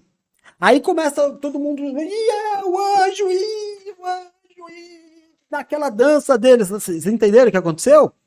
Foi isso que aconteceu no, no, no vídeo aí, Bispo Eduardo. Bispo Eduardo, pelo amor de Deus. Bispo? Ô, Bispa, fala, senhora. Oi. Não, eu tô vendo aqui, né, o vídeo, ficou, acabou de ficar borrado, é o anjo? É o anjo. Oh, É o, an... Ai, é o anjo. É o anjo. Não, e outra coisa, né? Te devolve com juros e correção monetária. Ó, o negócio é chique, né? Você Opa! viu que linguajar que ela usou? Mas Cê esse viu? borrão aí Ó. na tela, falando que é o anjo, olha, foi inusitado até para nós, que estamos acostumados a ver tantas e tantas coisas nesse programa. Eu vou, per- Não, mas eu vou- olha, eu vou pedir até a opinião da Bru. Com todo respeito, É. eu tô achando que tá parecendo mais alma penada que anjo. Cada um acho que quiser. Parecendo mais o penadinho, Bruna, né? é, Não, Bruna, gente. vai ter ligação essa noite, hein? Você pode ficar aí tranquila. Hoje o papai não dorme. Não dorme. O que você achou, hein, Bruna? Não, eu queria comentar que eu vi esse vídeo e o pior é que ele tá cortado na melhor parte. Ah, é? Porque nessa parte, é. Eu achei que ia mostrar, mas ele cortou. É, eu não lembro se apareceu agora, mas tem- tinha um homem do lado da, dessa bispa, né? Sim, o marido. Aí, quando a- o, é o marido dela? É, o marido. É o marido Hum. dela? Quando aparece o anjo, eles ficam assim, tipo, oh, glória a Deus, glória a É. Deus. E aí ela pega um galho e ela bate no chão e fala, corre do anjo, corre do anjo. Aí ele começa Mentira. a correr. Juro! Ele Ah, começa a correr rapaz. e ele, lá pro meio da mata. Então E eu preciso achar. Então eu preciso achar esse vídeo inteiro. Gente, Ô, mas ô, isso aí não é um circo? Desculpa, É um circo. com todo respeito, mas é, É, um é claro- circo isso aí. é vamos claro que é um verdade. É claro que é um Eu circo. vi, eu achei que era brincadeira, gente, porque quando ela falou, corre do anjo, corre do anjo, eu falei, não, gente, como assim? Não é fácil, não é fácil, não. Ô, Bruna, já que você tá aqui, é, o que, que você trouxe pra gente hoje, hein? Hoje eu trouxe um vídeo, se eu não me engano, 20 animais enormes. Gigantes. Assim, é, é monstruosamente grandes, bispa. Nossa. Mais, mais enorme quanto? Quanto de enorme? Enorme, tipo. O senhor já viu um jabuti? Não. Nunca viu aquela tartaruguinha? Já viu, bispa? Já. Tartaruguinha? Não. Uhum. Vai aparecer no vídeo um jabuti de um metro e meio. Nossa. Então, quero Juro. ver. Então, quero Um ver. crocodilo, pai, ó, o É. senhor que tem medo de crocodilo? É.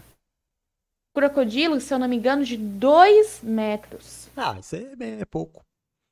Já vi Não, mas o senhor vai maiores. ver a, a linda cara dele. É, sabe qual a Meu diferença Deus. entre crocodilo e jacaré? Não. Qual? Os dentes do jacaré são pra dentro da Hum. boca e do crocodilo pra fora da boca. Eita, tô Então, fora se- dos dois. Então, se um dia você morrer Hum. ou tiver uma perna arrancada por um desses animais, você vai poder falar foi por um crocodilo ou por um jacaré.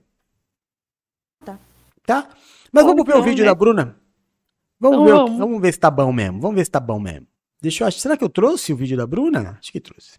Alguns animais podem ser grandes, bem grandes, mas quanto maiores, mais difícil é encontrá-los. Por isso, as imagens que você está prestes a ver são registros raros, já que esses animais peculiares gostam muito de se esconder. Confira agora os 10 maiores animais já filmados. Número 20. Árpia gigante. A águia careca é extremamente conhecida depois da apropriação do animal pelos americanos.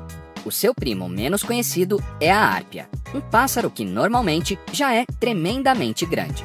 A árpia da imagem foi capturada por dois fazendeiros depois de ferir e devorar uma parte do gado.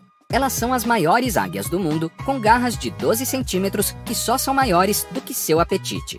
Árpias podem predar macacos e até cervos. Já imaginou que um pássaro seria capaz disso? Número 19. Ovelha peluda.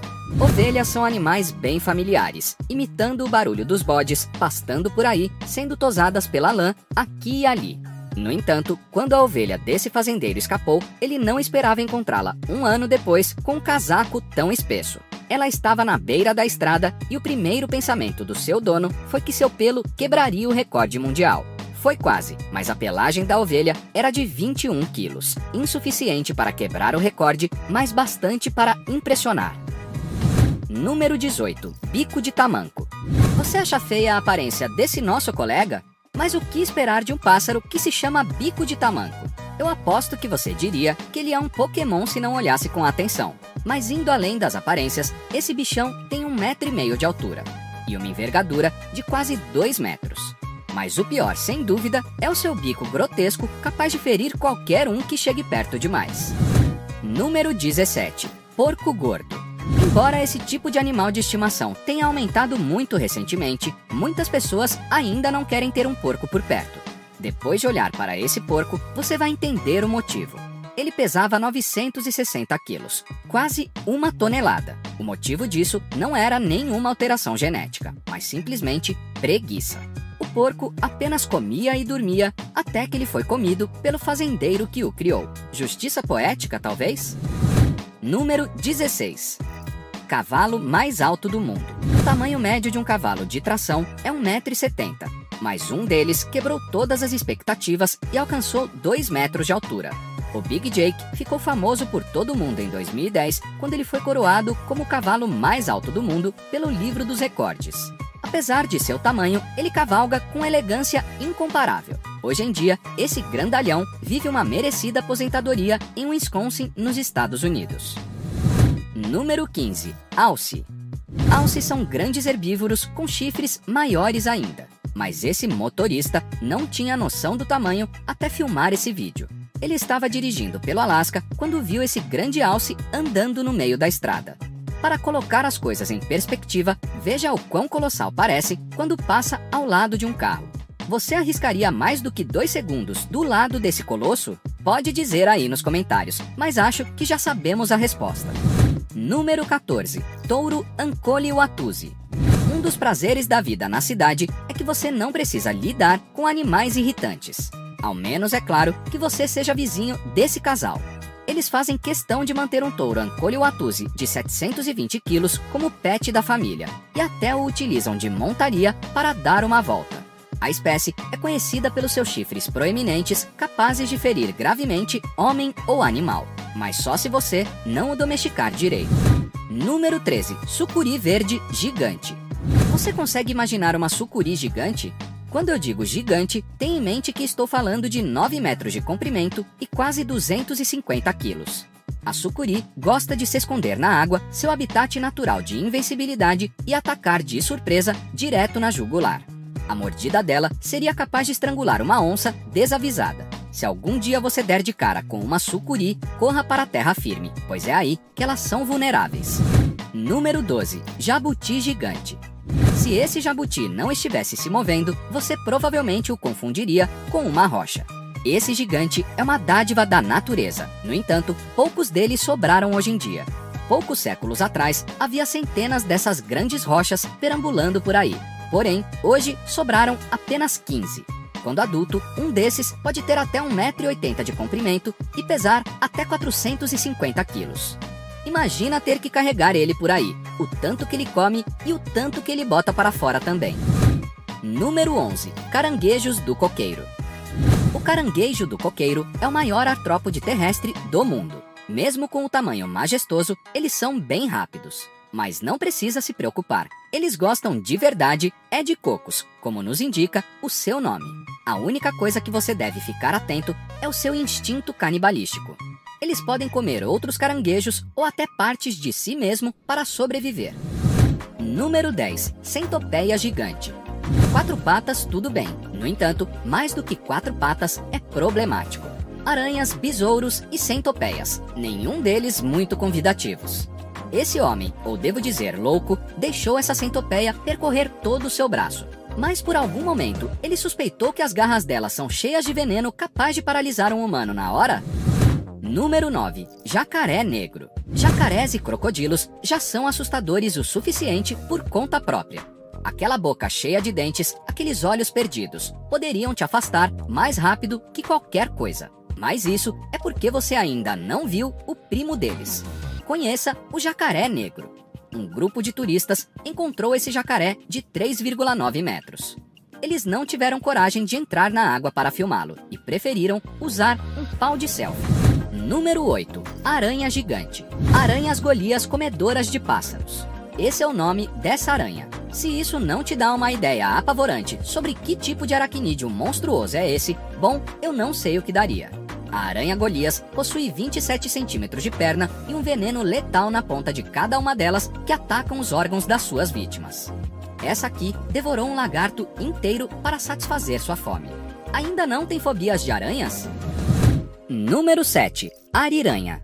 As lontras comuns são bem fofinhas e até dão as mãos na hora de nadar, mas as suas primas próximas, as ariranhas, são de um temperamento bem diferente. Lembra do jacaré negro? Pois então, essa família de ariranhas conseguiu derrotar um deles. Se elas podem lutar e derrotar um monstro desses, imagine só o que fariam conosco. Além de tudo, o trabalho em equipe delas é excepcional, uma combinação pra lá de mortífera. Número 6. Urso pardo. Alguns animais gigantes são avistados por acidente, enquanto outros são bem mais famosos. E que outra estrela do reino animal senão Brady, o urso? Esse urso pardo nasceu bem robusto e com apenas 8 semanas de idade já pesava 4,5 kg. Ele também esteve na capa da revista do National Geographic e passou um dia inteiro com Muhammad Ali em pessoa. Segundo um dos profissionais do zoológico onde se encontraram, foi difícil dizer quem aproveitou mais o dia, se Brady ou Ellie. Número 5. Peixe-lua. A anatomia distinta do peixe-lua fica bem elegante no Oceano Azul. Mas essas criaturas gigantes lidam com um dos mais intensos períodos de crescimento que qualquer outro vertebrado. Ele também é o maior peixe vertebrado da Terra.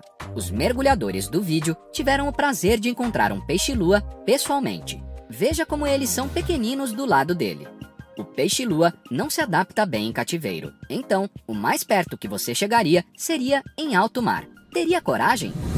Número 4. Caramujo gigante. O pior pesadelo de um jardineiro é um caracol. Mas isso se deve provavelmente ao fato de que muitos deles não conhecem o caramujo gigante africano. Esse tipo de caramujo é proibido em várias partes do mundo e pode ser tão irritante que o governo americano gastou um milhão de dólares só para exterminá-los.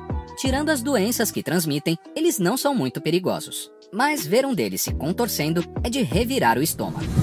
Número 3. Raia manta. A manta é a maior espécie de raia em todo o planeta Terra. Essa pobre raia manta ficou presa em uma rede de pesca. Muito provavelmente, ela teria morrido se não fosse pelos banhistas da praia onde encalhou. Considerando o tamanho dela, foi necessário que seis pessoas combinassem força para levantá-la. Um resgate e tanto. Parece que, afinal, os humanos sabem fazer uma boa ação ou outra. Número 2. Cisne gigante. Quando se trata de cisnes, eles são famosos por atacarem quando quiserem, terem bicos bem afiados e um papel importante na história de um certo pato. Mas veja como eles podem ser intimidadores, especialmente quando possuem mais da metade da altura de uma pessoa. Até cachorros se sentem um pouco assustados. O que essa galinha gigante acha que está fazendo? Eles devem pensar. Número 1. Leão gigante. Primeiro lugar só poderia ir para o rei da floresta, a fera das feras, o predador dos predadores. Caça e reina, reina e caça. Ok, nem sempre são eles que caçam. Eles têm uma forma bem engraçada de agradecer a fêmea por isso, chamada lambedura. O nome é bem autoexplicativo. E sim, essa lambeção toda nada mais é do que uma forma de comunicação entre os leões. Mas eles também podem ser bem carinhosos com humanos. Veja como esse homem saúda um leão de quase 300 quilos. Aproveite o vislumbre, pois só com bastante sorte e um pouco de coragem você pode ver um desses ao vivo. Qual desses grandalhões te impressionou mais? Diga aí nos comentários. Curta o vídeo e confira esse outro. Aí, Bruna Guedes, gostei. Muito bom. Bruna só traz vídeos fofinhos, né? Vídeos sobre lugares maravilhosos, lugares bonitos, animais fofinhos. Agora, uhum. de todos os animais aí, o que eu menos gostei foi da centopeia. A centopeia, centopeia? É, ela traz um, uma, um problema, Porque é, é, a- essa centopeia, ela tem no rabo duas anteninhas assim. E todo mundo acha que ela é como o, o escorpião, que o veneno está nessas anteninhas do rabo, mas não. Centopeia porque ela tem 100 patas, né? E, e todas as patas dela injetam veneno. E esse animal é um animal muito comum aqui em casa. Não desse tamanho, né? Não desse tamanho. Mas aqui no estúdio, antes dele se tornar estúdio, tinha pelo menos umas 10. Então não é um animal que eu gosto muito, não. Qual foi o que você menos gostou aí, hein, Bispa Paula? Aí eu, sincero, eu gostei de todos. Ah, Olha, gostou de e eu vou todos? ser- eu vou ser mais sincera ainda. Aquele porquinho, se o meu tio pegar ele, ele vai acabar com uma maçã na boca, gente. Você não tá entendendo? Coisa minha mais sogra fofa, né? É. A, a Bruna traz vídeos lindos mesmo, muito fofo. Todos são lindos. Fofinhos. Ô, Bruna Guedes, qual o bichinho que você mais gostou? Ah, eu gostei mais do urso e do leão, que eles são domesticáveis. Mano, o urso é demais, Aí né? é demais, né? Já pensou? Você poder ter Tem aquele. um leão abraçando o cara. Ai, que Ai, que delícia. lindo. Você sabia que no céu os animais serão herbívoros, né? Ah, é? E a gente vai poder brincar com eles. Aí vai ser bom, hein? Já pensou que legal? Já pensou? Tem É medo? maravilhoso. Mara... Sonho. Maravilhindo. Bom, é, vamos deixar o vídeo do Bispo Duck pro final para ver se ele volta. Quem sabe ele volta? Ah, ele já voltou? Sabe o que aconteceu? Deixa eu explicar o que aconteceu. Não, não explica não, Bispo Duck. Não explica não. Fala aí, qual animalzinho você mais gostou? Olha, eu vou falar os que eu menos gostei. Foram Isso. dois. Tá. A aranha. Jesus amado, eu tenho um pavor dessas aranhas. Pavor, pavor, pavor. E, e como o senhor, a centopeia. Os dois me dão pavor. Tanto a, acho que por causa da muita perna junto, não, não dá muito certo. Não. Centopeia não é lacraia? Ou são Eu animais acho que é, hein? Eu acho que é lacraia. Eu É, acho que é. Deixa eu, deixa eu ver aqui. É, ó. Pelo que eu tô vendo, é a famosa lacraia. É parente direta do escorpião, rapaz. Nossa, Vambora. E esse bicho, você corta ele no meio, pensa que morre não. Vai uma parte pra cada lado.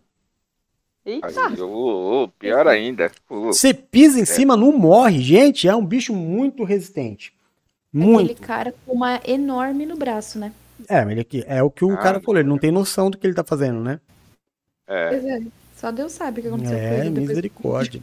Misericórdia. Bom, gente, a gente vai deixar o vídeo do Bispo Duck Criação pro final. E vamos agora pro Borderline, tá? A Bruna não precisa ir embora hoje porque hoje tá cedo. É, vamos lá assistir o vídeo mais essa parte sobre Borderlines. Discutir um pouquinho, a gente termina vendo o vídeo Criação do Bispo Duck. Estão preparados? Vamos, Preparado. vamos. Então bora lá.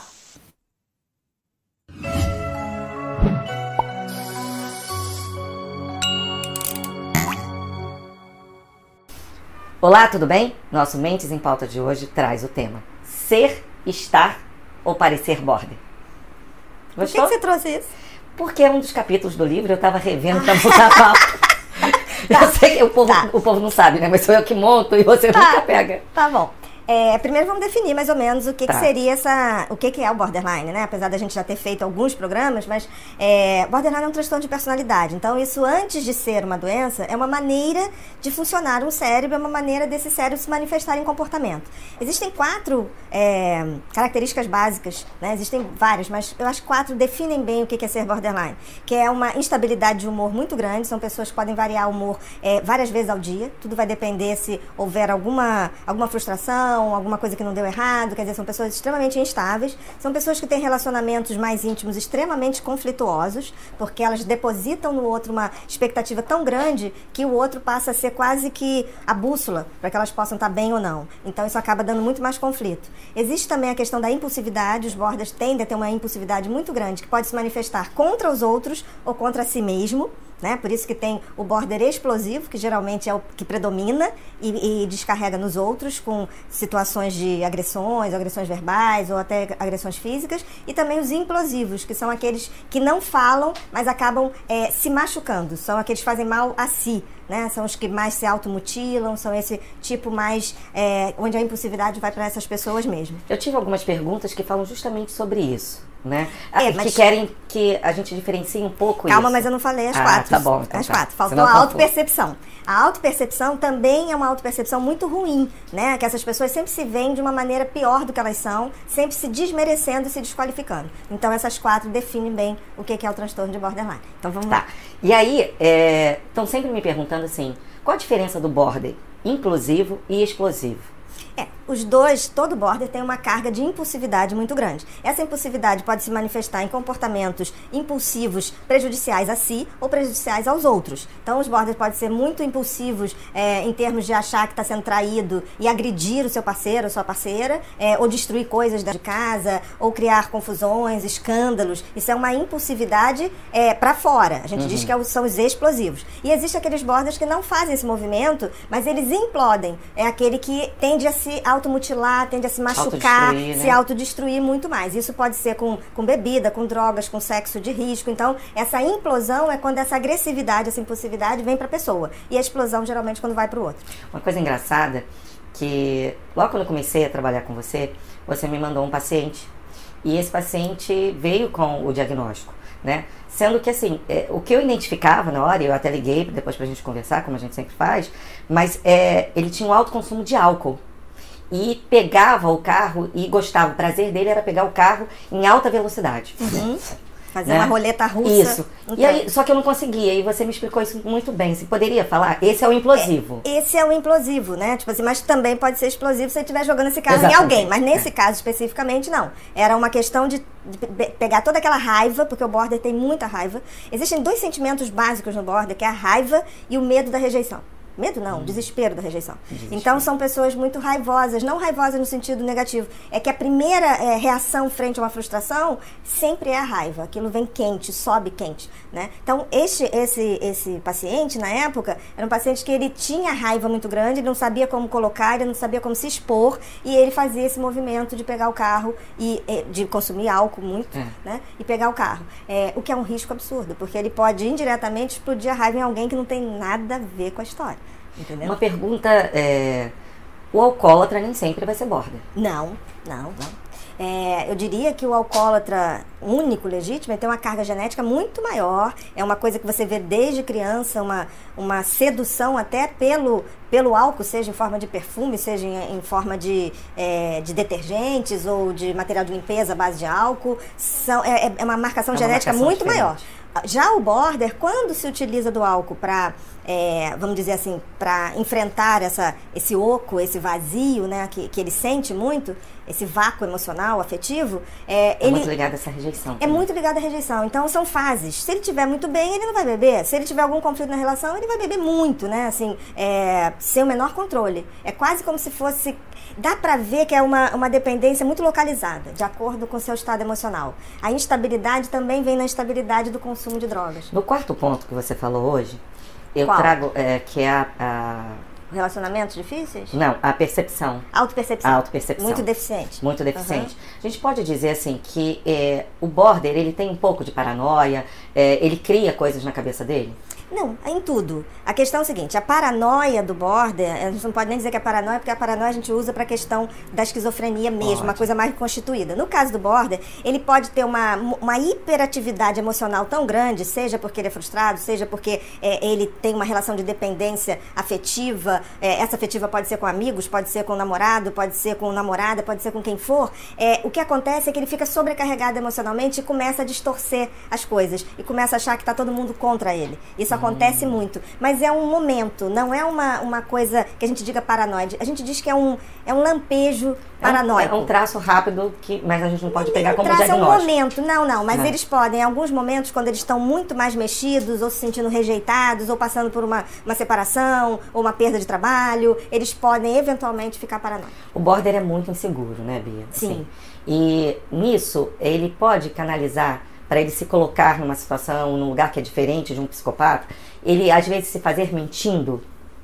É, é, A mentira no border é, é mais Acontece, específico. mas a mentira no border não é a mentira para prejudicar o outro, porque assim, o psicopata ele mente, ele articula tudo para tirar sempre vantagem, Uhum. né? Ou seja, status, ou seja, poder, ou seja, diversão. O border ele mente para não desagradar o outro, para ter a certeza que o outro vai gostar dele. Como ele se acha quase nada, ele mente, ele inventa uma série de, de adjetivos ou de qualidades que ele não tem ou que ele vai buscar ter para agradar o outro, não para prejudicar. E acaba que depois o outro descobre, né? E fica uma situação É. muito chata. Mas o border sempre tem uma coisa muito fantasiosa. A criança que vai desenvolver border, que tem o. que a gente diz assim, essa criança pode ser que se desenvolva border é, com o, o tempo, ela é muito fantasiosa. Aquela criança muito que gosta de cantar, que inventa ah, castelos e conta histórias. São crianças muito fofinhas. Criativas. Muito. É, porque eh, todo mundo pergunta, né? Desde criança você pode ser border? E a gente sabe que pela psiquiatria, pela, né? A gente não pode. Ele pode ter um traço, mas a gente não pode a gente diz que tem indícios, né? Indícios. Porque tudo que é transtorno de personalidade, a gente só pode fechar o diagnóstico quando, teoricamente, a personalidade estaria fechada, que é lá para os 18 anos, depende, cada país põe uma, um- uma idade limite. tá? A tal da maioridade. Uhum. Mas a gente sabe que não é assim que se transforma. Mas a gente sabe que, por ser uma questão de, ide- é, de funcionamento cerebral, é claro que no- logo no- no- nos primeiros é, anos, na infância, no início da na adolescência, na pré-adolescência, a gente já vê algumas características. Mas o border ele se revela mesmo na adolescência, porque é quando geralmente existe a primeira paixão. E aí, nesse, nesse movimento da primeira paixão, de não querer perder, de achar que é o homem, a mulher da sua vida, que nunca mais vai amar daquele jeito, que todo mundo já passou por isso, é, aí ele se desespera. Falar em paixão, é, por exemplo, quando a gente Eu ia fala. sobre isso. É, ser, estar, o parecer border, né? É. Ser border é isso tudo é, em dimensões. É como se você fosse um apaixonado. Por exemplo, a paixão é um estado border. Então a gente pode dizer que toda pessoa apaixonada, ela está border. Então essa coisa tipo assim, ah, não consigo imaginar como é que é uma pessoa borderline. Claro que consegue, é só lembrar de como você Sua ficou apaixonado. paixão, sua primeira- Ou qualquer paixão, porque a paixão é assim, né? A primeira a gente sabe, mas depois, qualquer paixão é paixão, é igual para todo mundo. Mas passa. A questão Sempre do border é passa. que não. Por, questão, por isso que estar border, imagina que é uma, uma questão de você estar é, apaixonado. Ali você tá. Você quer ligar toda hora, você quer falar toda hora, você quer o controle toda hora. Todo mundo já passou por isso. A grande diferença é que ser border é, é como se você tivesse apaixonado o tempo inteiro. Então, aquela demanda em relação ao outro não para. Você fica o tempo inteiro é, Uhum. ansioso se vai ver, se não vai ver, o, o quanto tempo vai ficar, se a pessoa tá falando com outra pessoa e vai deixar de gostar de você. É uma demanda energética muito grande. Cansativo, É né? muito, muito sofrido. E tem os que parecem border. Né? Tipo Assim, que são. é, como o borderline ele acaba tendo muitas características é, de outras coisas, por exemplo, o border ele tem uma coisa perfeccionista, eventualmente, apesar de não ter toque. Então, ele é como se fosse para controlar suas emoções, ele desenvolve pequenos rituais. Então, aí a pessoa acha que ele tem toque. Então, tem toque, tem pessoa que fala assim: ah, fulano tem toque e é borderline. Não é isso, é que está dentro desse contexto. Está no momento. O border ele perpassa, os, os seus sintomas perpassam muitas outras patologias ou transtornos. E muitas vezes o diagnóstico é errado por isso. Porque um border não procura tratamento porque ele é border. Ele não chega assim, eu sou border. Ele procura no auge de uma depressão situação. que ele passou e não soube lidar. Agora é consequência. E aí ele descobre. Exatamente. muitas Que vezes, é aquela né? hora que a gente tem que lapidar e, tipo assim, o, o que ele procurou foi depressão. Quando você limpa a depressão, aí tem aquela coisa da- do vácuo afetivo, que aí sim você começa a tratar. Te agradeço, Bia, mais uma vez. Mas é um tema que a gente traz sempre porque é muita coisa. Não, a gente vai E continuar vale. falando de border muito Obrigada. tempo.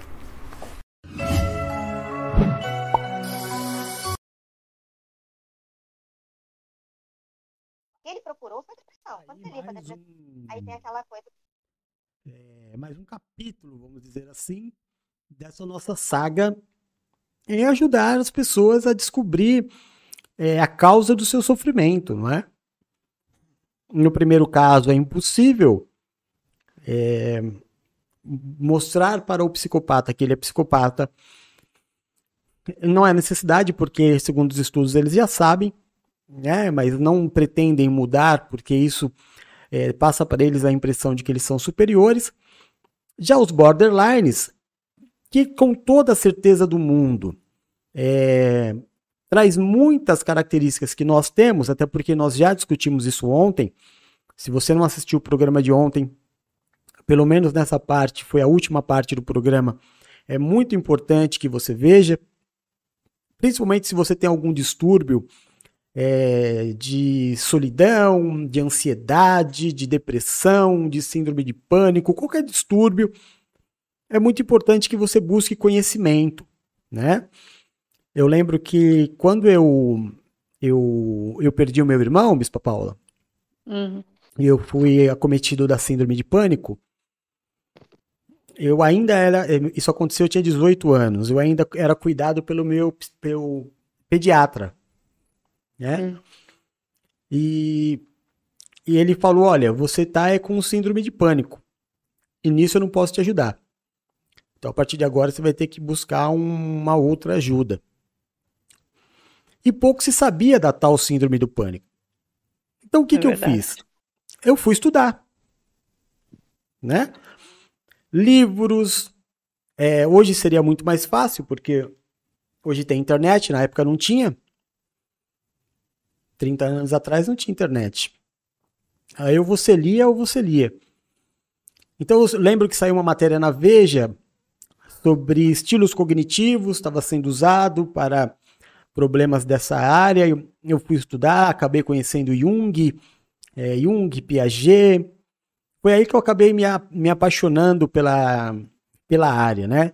Fiz, fiz o tratamento psicológico, fiz cursos de psicologia, é, acabei me formando em psicologia no desenvolvimento da educação, que não é não tem muito a ver com isso, mas você estuda os, os psicólogos, então você aprende muita teoria, e isso me ajudou muito a me libertar. Então o que a gente está fazendo aqui é dando para você ferramentas para você se encontrar Verdade. para que você deixe de sofrer. Para que você, por exemplo, é, se o teu relacionamento não está indo bem, talvez não seja culpa do outro. Sempre eu aprendi na faculdade que a gente tem que fazer a meia-culpa. Meia-culpa é você descobrir qual é a tua, a tua porção de responsabilidade na crise. Todo mundo tem a sua culpa. Agora, às vezes a responsabilidade de um é 90%, a do outro é 10%. Quando eu me preocupo em descobrir a minha disfunção, eu estou lutando por aquilo que eu desejo. Né? Então, por amor a Paula, eu mudo, por amor ao Eduardo, eu mudo, por amor a Bruna, eu mudo, por amor a Valéria, eu mudo, por amor ao Rodolfinho, eu mudo. Eu vou me adequando, porque eu tenho essa, esse poder, Deus me deu esse poder de me adequar a situações e a pessoas. Mas para tudo isso eu preciso me conhecer. Então tem um fato aí importante que ela falou sobre a implosão e a explosão. É, tem- eu já ouvi muito a, a- a expressão assim: ah, se eu não falar, eu vou explodir. né? Porque a emoção tomou conta de uma tal forma que ela já não consegue mais se controlar.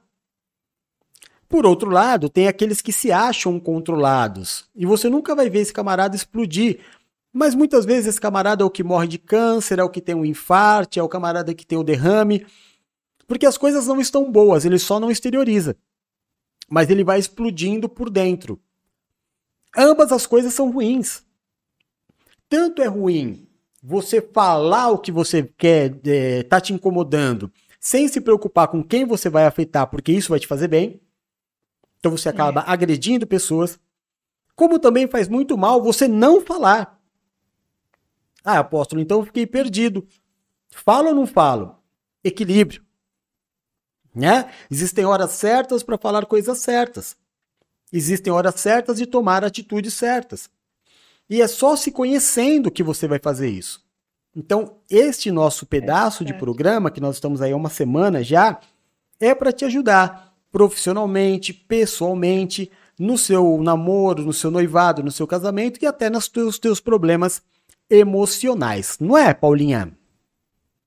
certeza, né? É tudo isso que o senhor falou. Quando é diagnosticado aquilo que você sente, você consegue lidar com o sentimento, né? Mas se você está sentindo alguma coisa, se você está passando por um momento difícil e você acha que é tudo normal, aí você passa por aquilo, você não consegue nunca entender o que está acontecendo com você. Quando você procura ajuda, igual o senhor foi ler, foi entender o que era aquilo, porque era muita novidade há 20 anos atrás. Né? Hoje em dia, infelizmente, é super normal. Todo é muito difícil você não ouvir uma pessoa não falar, ah, eu tenho, não tenho ansiedade, eu não tenho depressão, né? Mas há 20 anos atrás era totalmente diferente. Então o senhor foi buscar uma ajuda, entender o que estava acontecendo com o senhor. E isso que o senhor tem feito no programa, é, trazendo os vídeos, fazendo as pessoas entenderem o que é psicopata, o que é o borderline, é muito importante para as pessoas começarem a entender: nossa, eu acho que não, não é dessa maneira que eu penso, não é tão normal. Eu vou me diagnosticar, ver realmente o que está acontecendo comigo, e aí a pessoa toma uma posição e consegue melhorar, né? É muito importante isso. É isso aí. E aí, Bispo Duck? Eu estava ouvindo o senhor falar e, e, é verdade, né? Uma das partes do da, da sua cura, ela vem pela sua seu autoconhecimento e é a, su, a sua auto é, aceitação. Se você não, não se conhece e não aceita como você é, você vai ter um problema de para resolver, né? É, um paralelo que eu faço, por exemplo, uma pessoa que está com problema financeiro, mas ela não consegue compreender, não consegue fazer com que essa coisa é, aconteça, ou seja, eu gasto muito, eu tenho que aprender a gastar, é, a gastar menos, a, a tirar aquilo que está em excesso da minha vida para que eu possa arrumar a minha vida. Assim, é essa parte, né? O senhor, o senhor foi, o senhor é, entrou em algo importante, que foi aceitar que estava com, com essa situação né, de síndrome do pânico, foi conhecer como é essa síndrome. Ou seja, eu preciso conhecer, eu preciso a, me aceitar, conhecer o que é e vamos trabalhar. E aí a, a cura veio. Por quê? Porque, na verdade, houve uma autocompreensão e uma autoaceitação. É isso aí. Tá? Ô, Bruna, você quer falar alguma coisa, filota? Ah, eu concordo com tudo que os bispos e o senhor falou. Realmente, é, se a, com os vídeos, né, com a, eu vou falar a saga, né, com a saga de vídeos que o senhor passou pra gente, pra gente ver, a gente estudar os casos de borderline, psicopatia, e a pessoa ela percebe, putz, me identifiquei com o que a doutora falava, me identifiquei com esse pensamento, ou acha que tipo deve ter alguma algo assim suspeita, a melhor coisa é realmente aceitar isso procurar um tratamento. Exato. Né? Uma, quanto mais rápido a pessoa falar, não, tá, talvez eu realmente precise de ajuda, preciso fazer isso para porque eu amo minha família, não quero fazer ninguém sofrer, eu não quero me fazer sofrer porque eu sei que o que eu estou fazendo é errado. Dá para ver isso. Quanto mais rápido a pessoa perceber o erro dela e procurar ajuda, mais fácil e rápido da pessoa mudar, né? Da pessoa conseguir fazer o certo. É isso aí. Maravilha. Então tá aí mais uma vez, mais o nosso quadro sobre a mente humana. Essa semana que a gente está falando sobre a mentira, psicopatia e borderline. O Marcelo a Giza tá aqui, eu nem tinha visto a Geizinha. G, querida, te amo, seja bem-vinda. Drico também tá aqui. O, Adriano, o umbigo do, do Bispo Eduardo só passou para falar oi. E o Marcelo tá falando assim: um amigo sempre fala, precisamos investigar. Show. Então vamos lá. É, amanhã tem mais e sexta-feira tem mais. A semana inteira nós vamos falar sobre isso. E agora vamos pro Bispo Duck, já são 9h51. O que, que você trouxe hoje, Bispo Duck?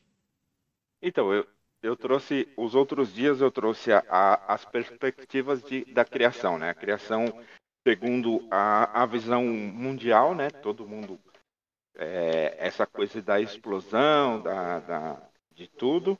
Aí depois eu trouxe a, a criação do mundo segundo a mitologia é, egípcia e depois sobre a mitologia japonesa. E hoje eu trouxe a criação do mundo segundo Gênesis. Né? Então vai ser na voz do Cid Moreira, nós vamos ver a criação do mundo. Né? Olha, Bispo é. Eduardo. Eu. O de ontem.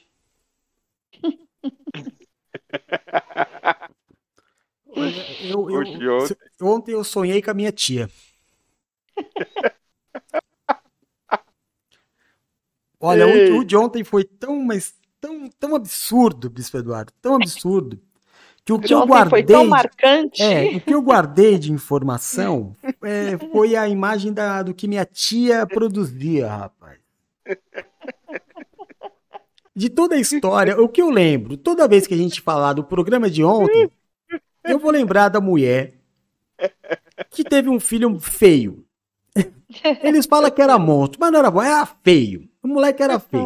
O que, que eles falaram? Joga na água, chuta que é macumba. Oh. Aí pegaram o japonesinho feio pra caramba.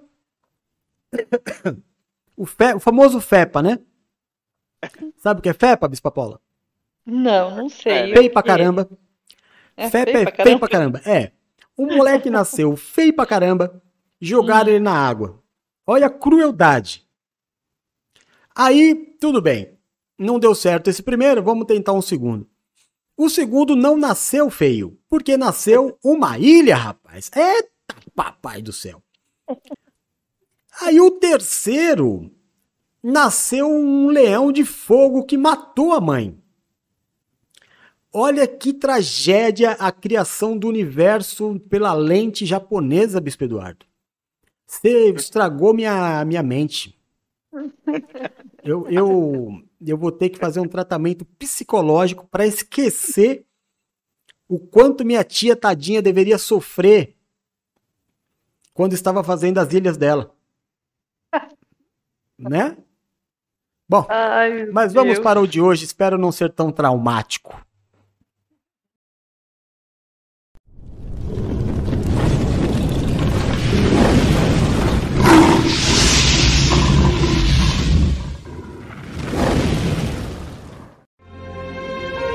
Tudo o que existe ao nosso redor, na natureza, expressa exatidão, ordem, beleza, adaptação e pressupõe um planejamento inteligente. Observe as maravilhas naturais, o colorido e o perfume das flores, os pássaros, a teia de aranha, o brilho dos astros, a organização da colmeia, o funcionamento do corpo humano, entre outros magníficos fenômenos. Poderia tudo isso ter surgido por mero acaso? Através do Santo Livro de Deus, descobrimos de onde vimos, o que estamos fazendo aqui, qual é o verdadeiro propósito da vida e para onde vamos.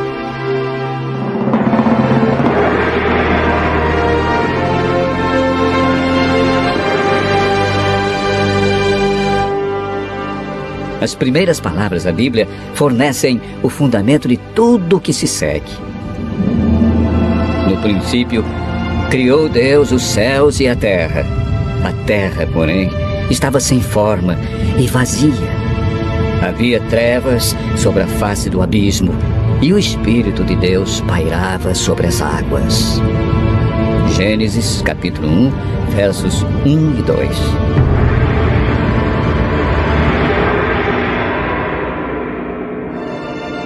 Para algumas pessoas, o relato de Gênesis é simbólico ou mitológico. E os seres humanos evoluíram durante longos períodos ou eras, através de um processo gradual que pode ter começado com uma célula viva que aparentemente se alojou num lodaçal. E a partir disso, desenvolveu-se durante milhões de anos, até se tornar o sofisticado e complexo sistema humano que hoje conhecemos. O salmista Davi descreve como Deus criou o universo. Os céus, por sua palavra, se fizeram, e pelo sopro de sua boca, o exército deles. Pois ele falou e tudo se fez. Ele ordenou e tudo passou a existir. Salmo 33, versos 6 a 9. Referindo-se à sua lei, o próprio Deus afirmou: Porque em seis dias fez o Senhor os céus e a terra, o mar e tudo o que há neles. Êxodo, capítulo 20, verso 8. A terra e a vida foram criadas em seis dias consecutivos de 24 horas, por um Deus pessoal. Toda a Trindade esteve envolvida no processo da criação. Nos dois primeiros versos da Bíblia, encontramos as duas pessoas que compõem a Trindade participando ativamente da criação. No princípio criou Deus os céus e a terra, e o Espírito de Deus pairava sobre a face das águas. João afirma que Jesus esteve presente e ativo na criação do universo. Ele estava no princípio com Deus. Todas as coisas foram feitas por intermédio dele, e sem ele, nada do que foi feito se fez. João, capítulo 1, versos 1 a 3. Vejamos agora como foi o processo da criação, conforme relatado em Gênesis 1. No primeiro dia, Deus separou a luz das trevas, chamando a parte clara dia e a parte escura noite. Segundo dia, Deus dividiu as águas, separando a atmosfera das águas que se espalharam sobre a terra, criando condições para que outras formas de vida se desenvolvessem. Terceiro dia, Deus estabeleceu terra seca e mares. Quarto dia, foram criados o Sol, a Lua e as estrelas. O Sol deveria governar o dia, enquanto a Lua governaria a noite. Quinto dia, Deus criou os pássaros e a vida marinha, cada um de acordo com a sua espécie. No sexto dia, Deus criou as formas superiores de vida animal, animais domésticos, répteis e animais selváticos, segundo a sua espécie.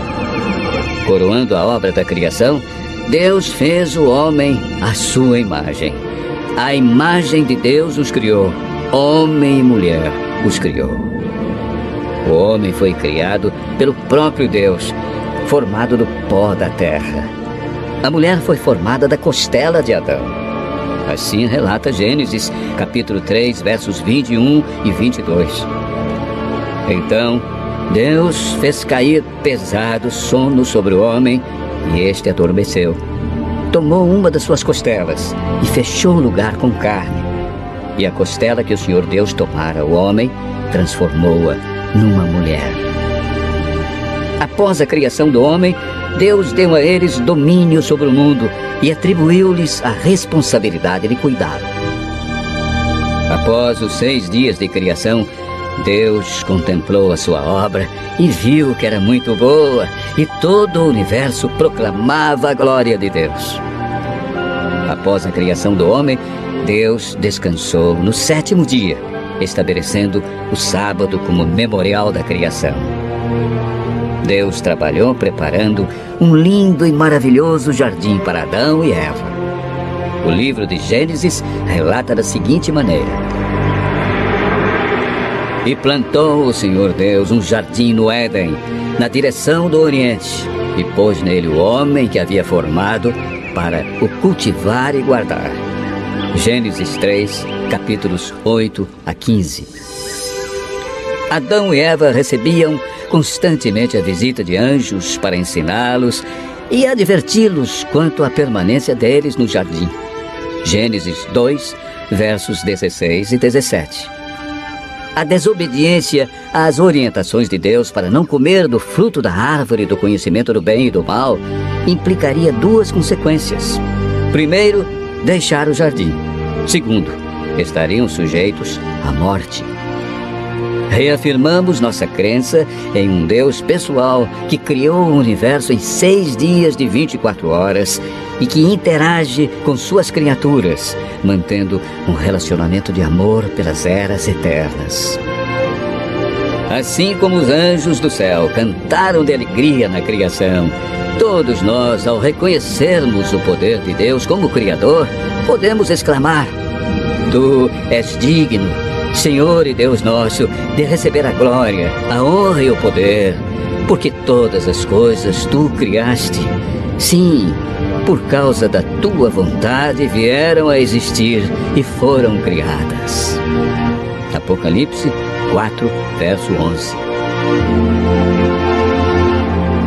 Continue ouvindo a voz de Deus e aprendendo deste Deus maravilhoso, Criador dos céus, da terra, do mar, e das fontes das águas.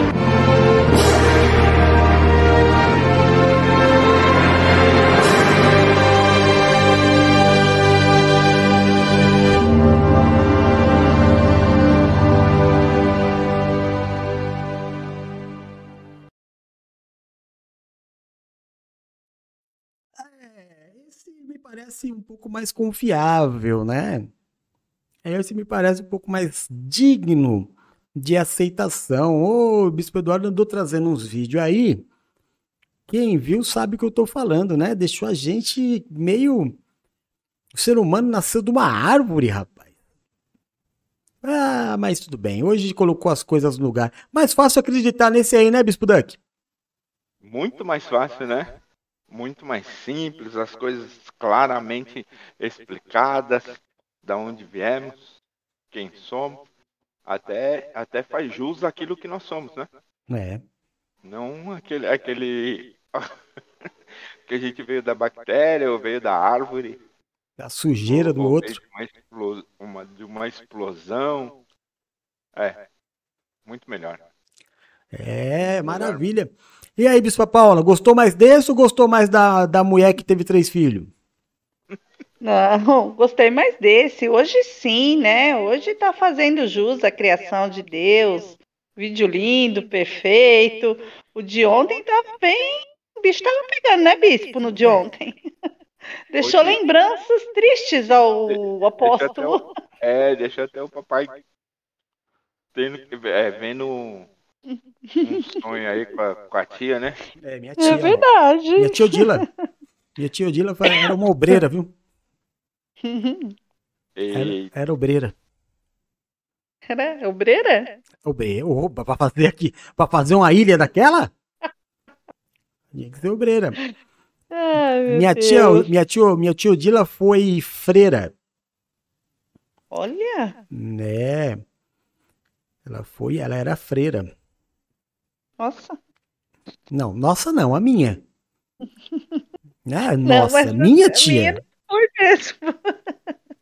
Ô, Bispo Eduardo, me ajuda aí, ó, querendo a pegar minha tia pra. pessoa que pode falar nossa é a Bruna, né? Né? Porque Que na é verdade tia avó, mas- é, tia avó. É É tia avó dela, né? Mas esse negócio de nossa aí não tá dando não, hein, Bispo É, espiritualmente Falei pode ser, nossa vai. no sentido de ser minha tia. Falei, nossa, de olha só, era uma freira, entendeu? Explica direito, né? Exclamação de dizer, nossa, a olha. gente, pode, a gente pode até, Bispo Paula, dizer que espiritualmente também, né? É. Minha tia avó, já que é a tia do meu pai espiritual, minha tia avó. É isso. Bom, é isso, viu, Bruna? Como que o mundo foi criado? Você sabia, não? Eu vi. Sabia? Lindo.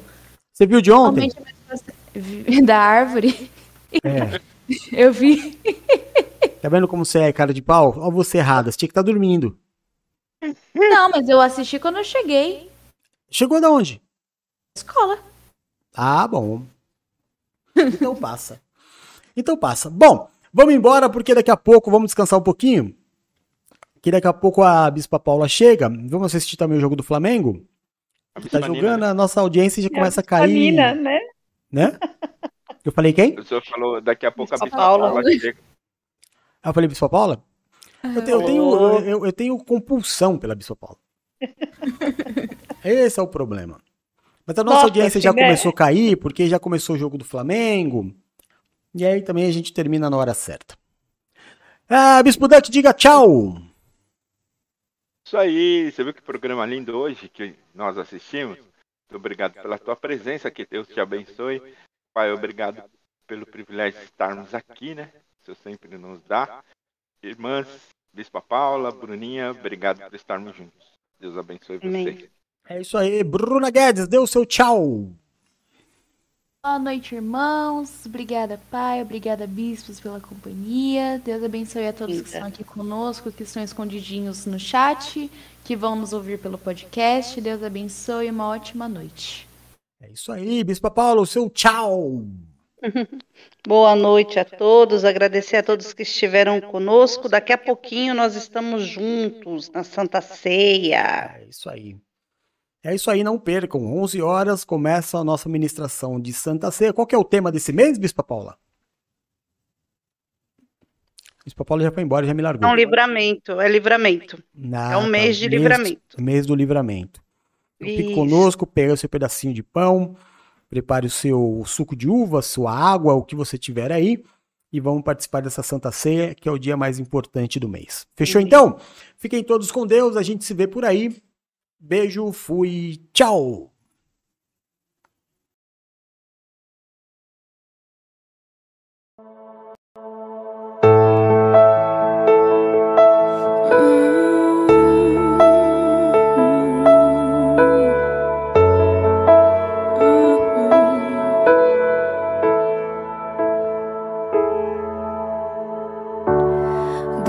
Deus conhece a minha história, sabe tudo que eu passei, sabe a marca que ficou em mim.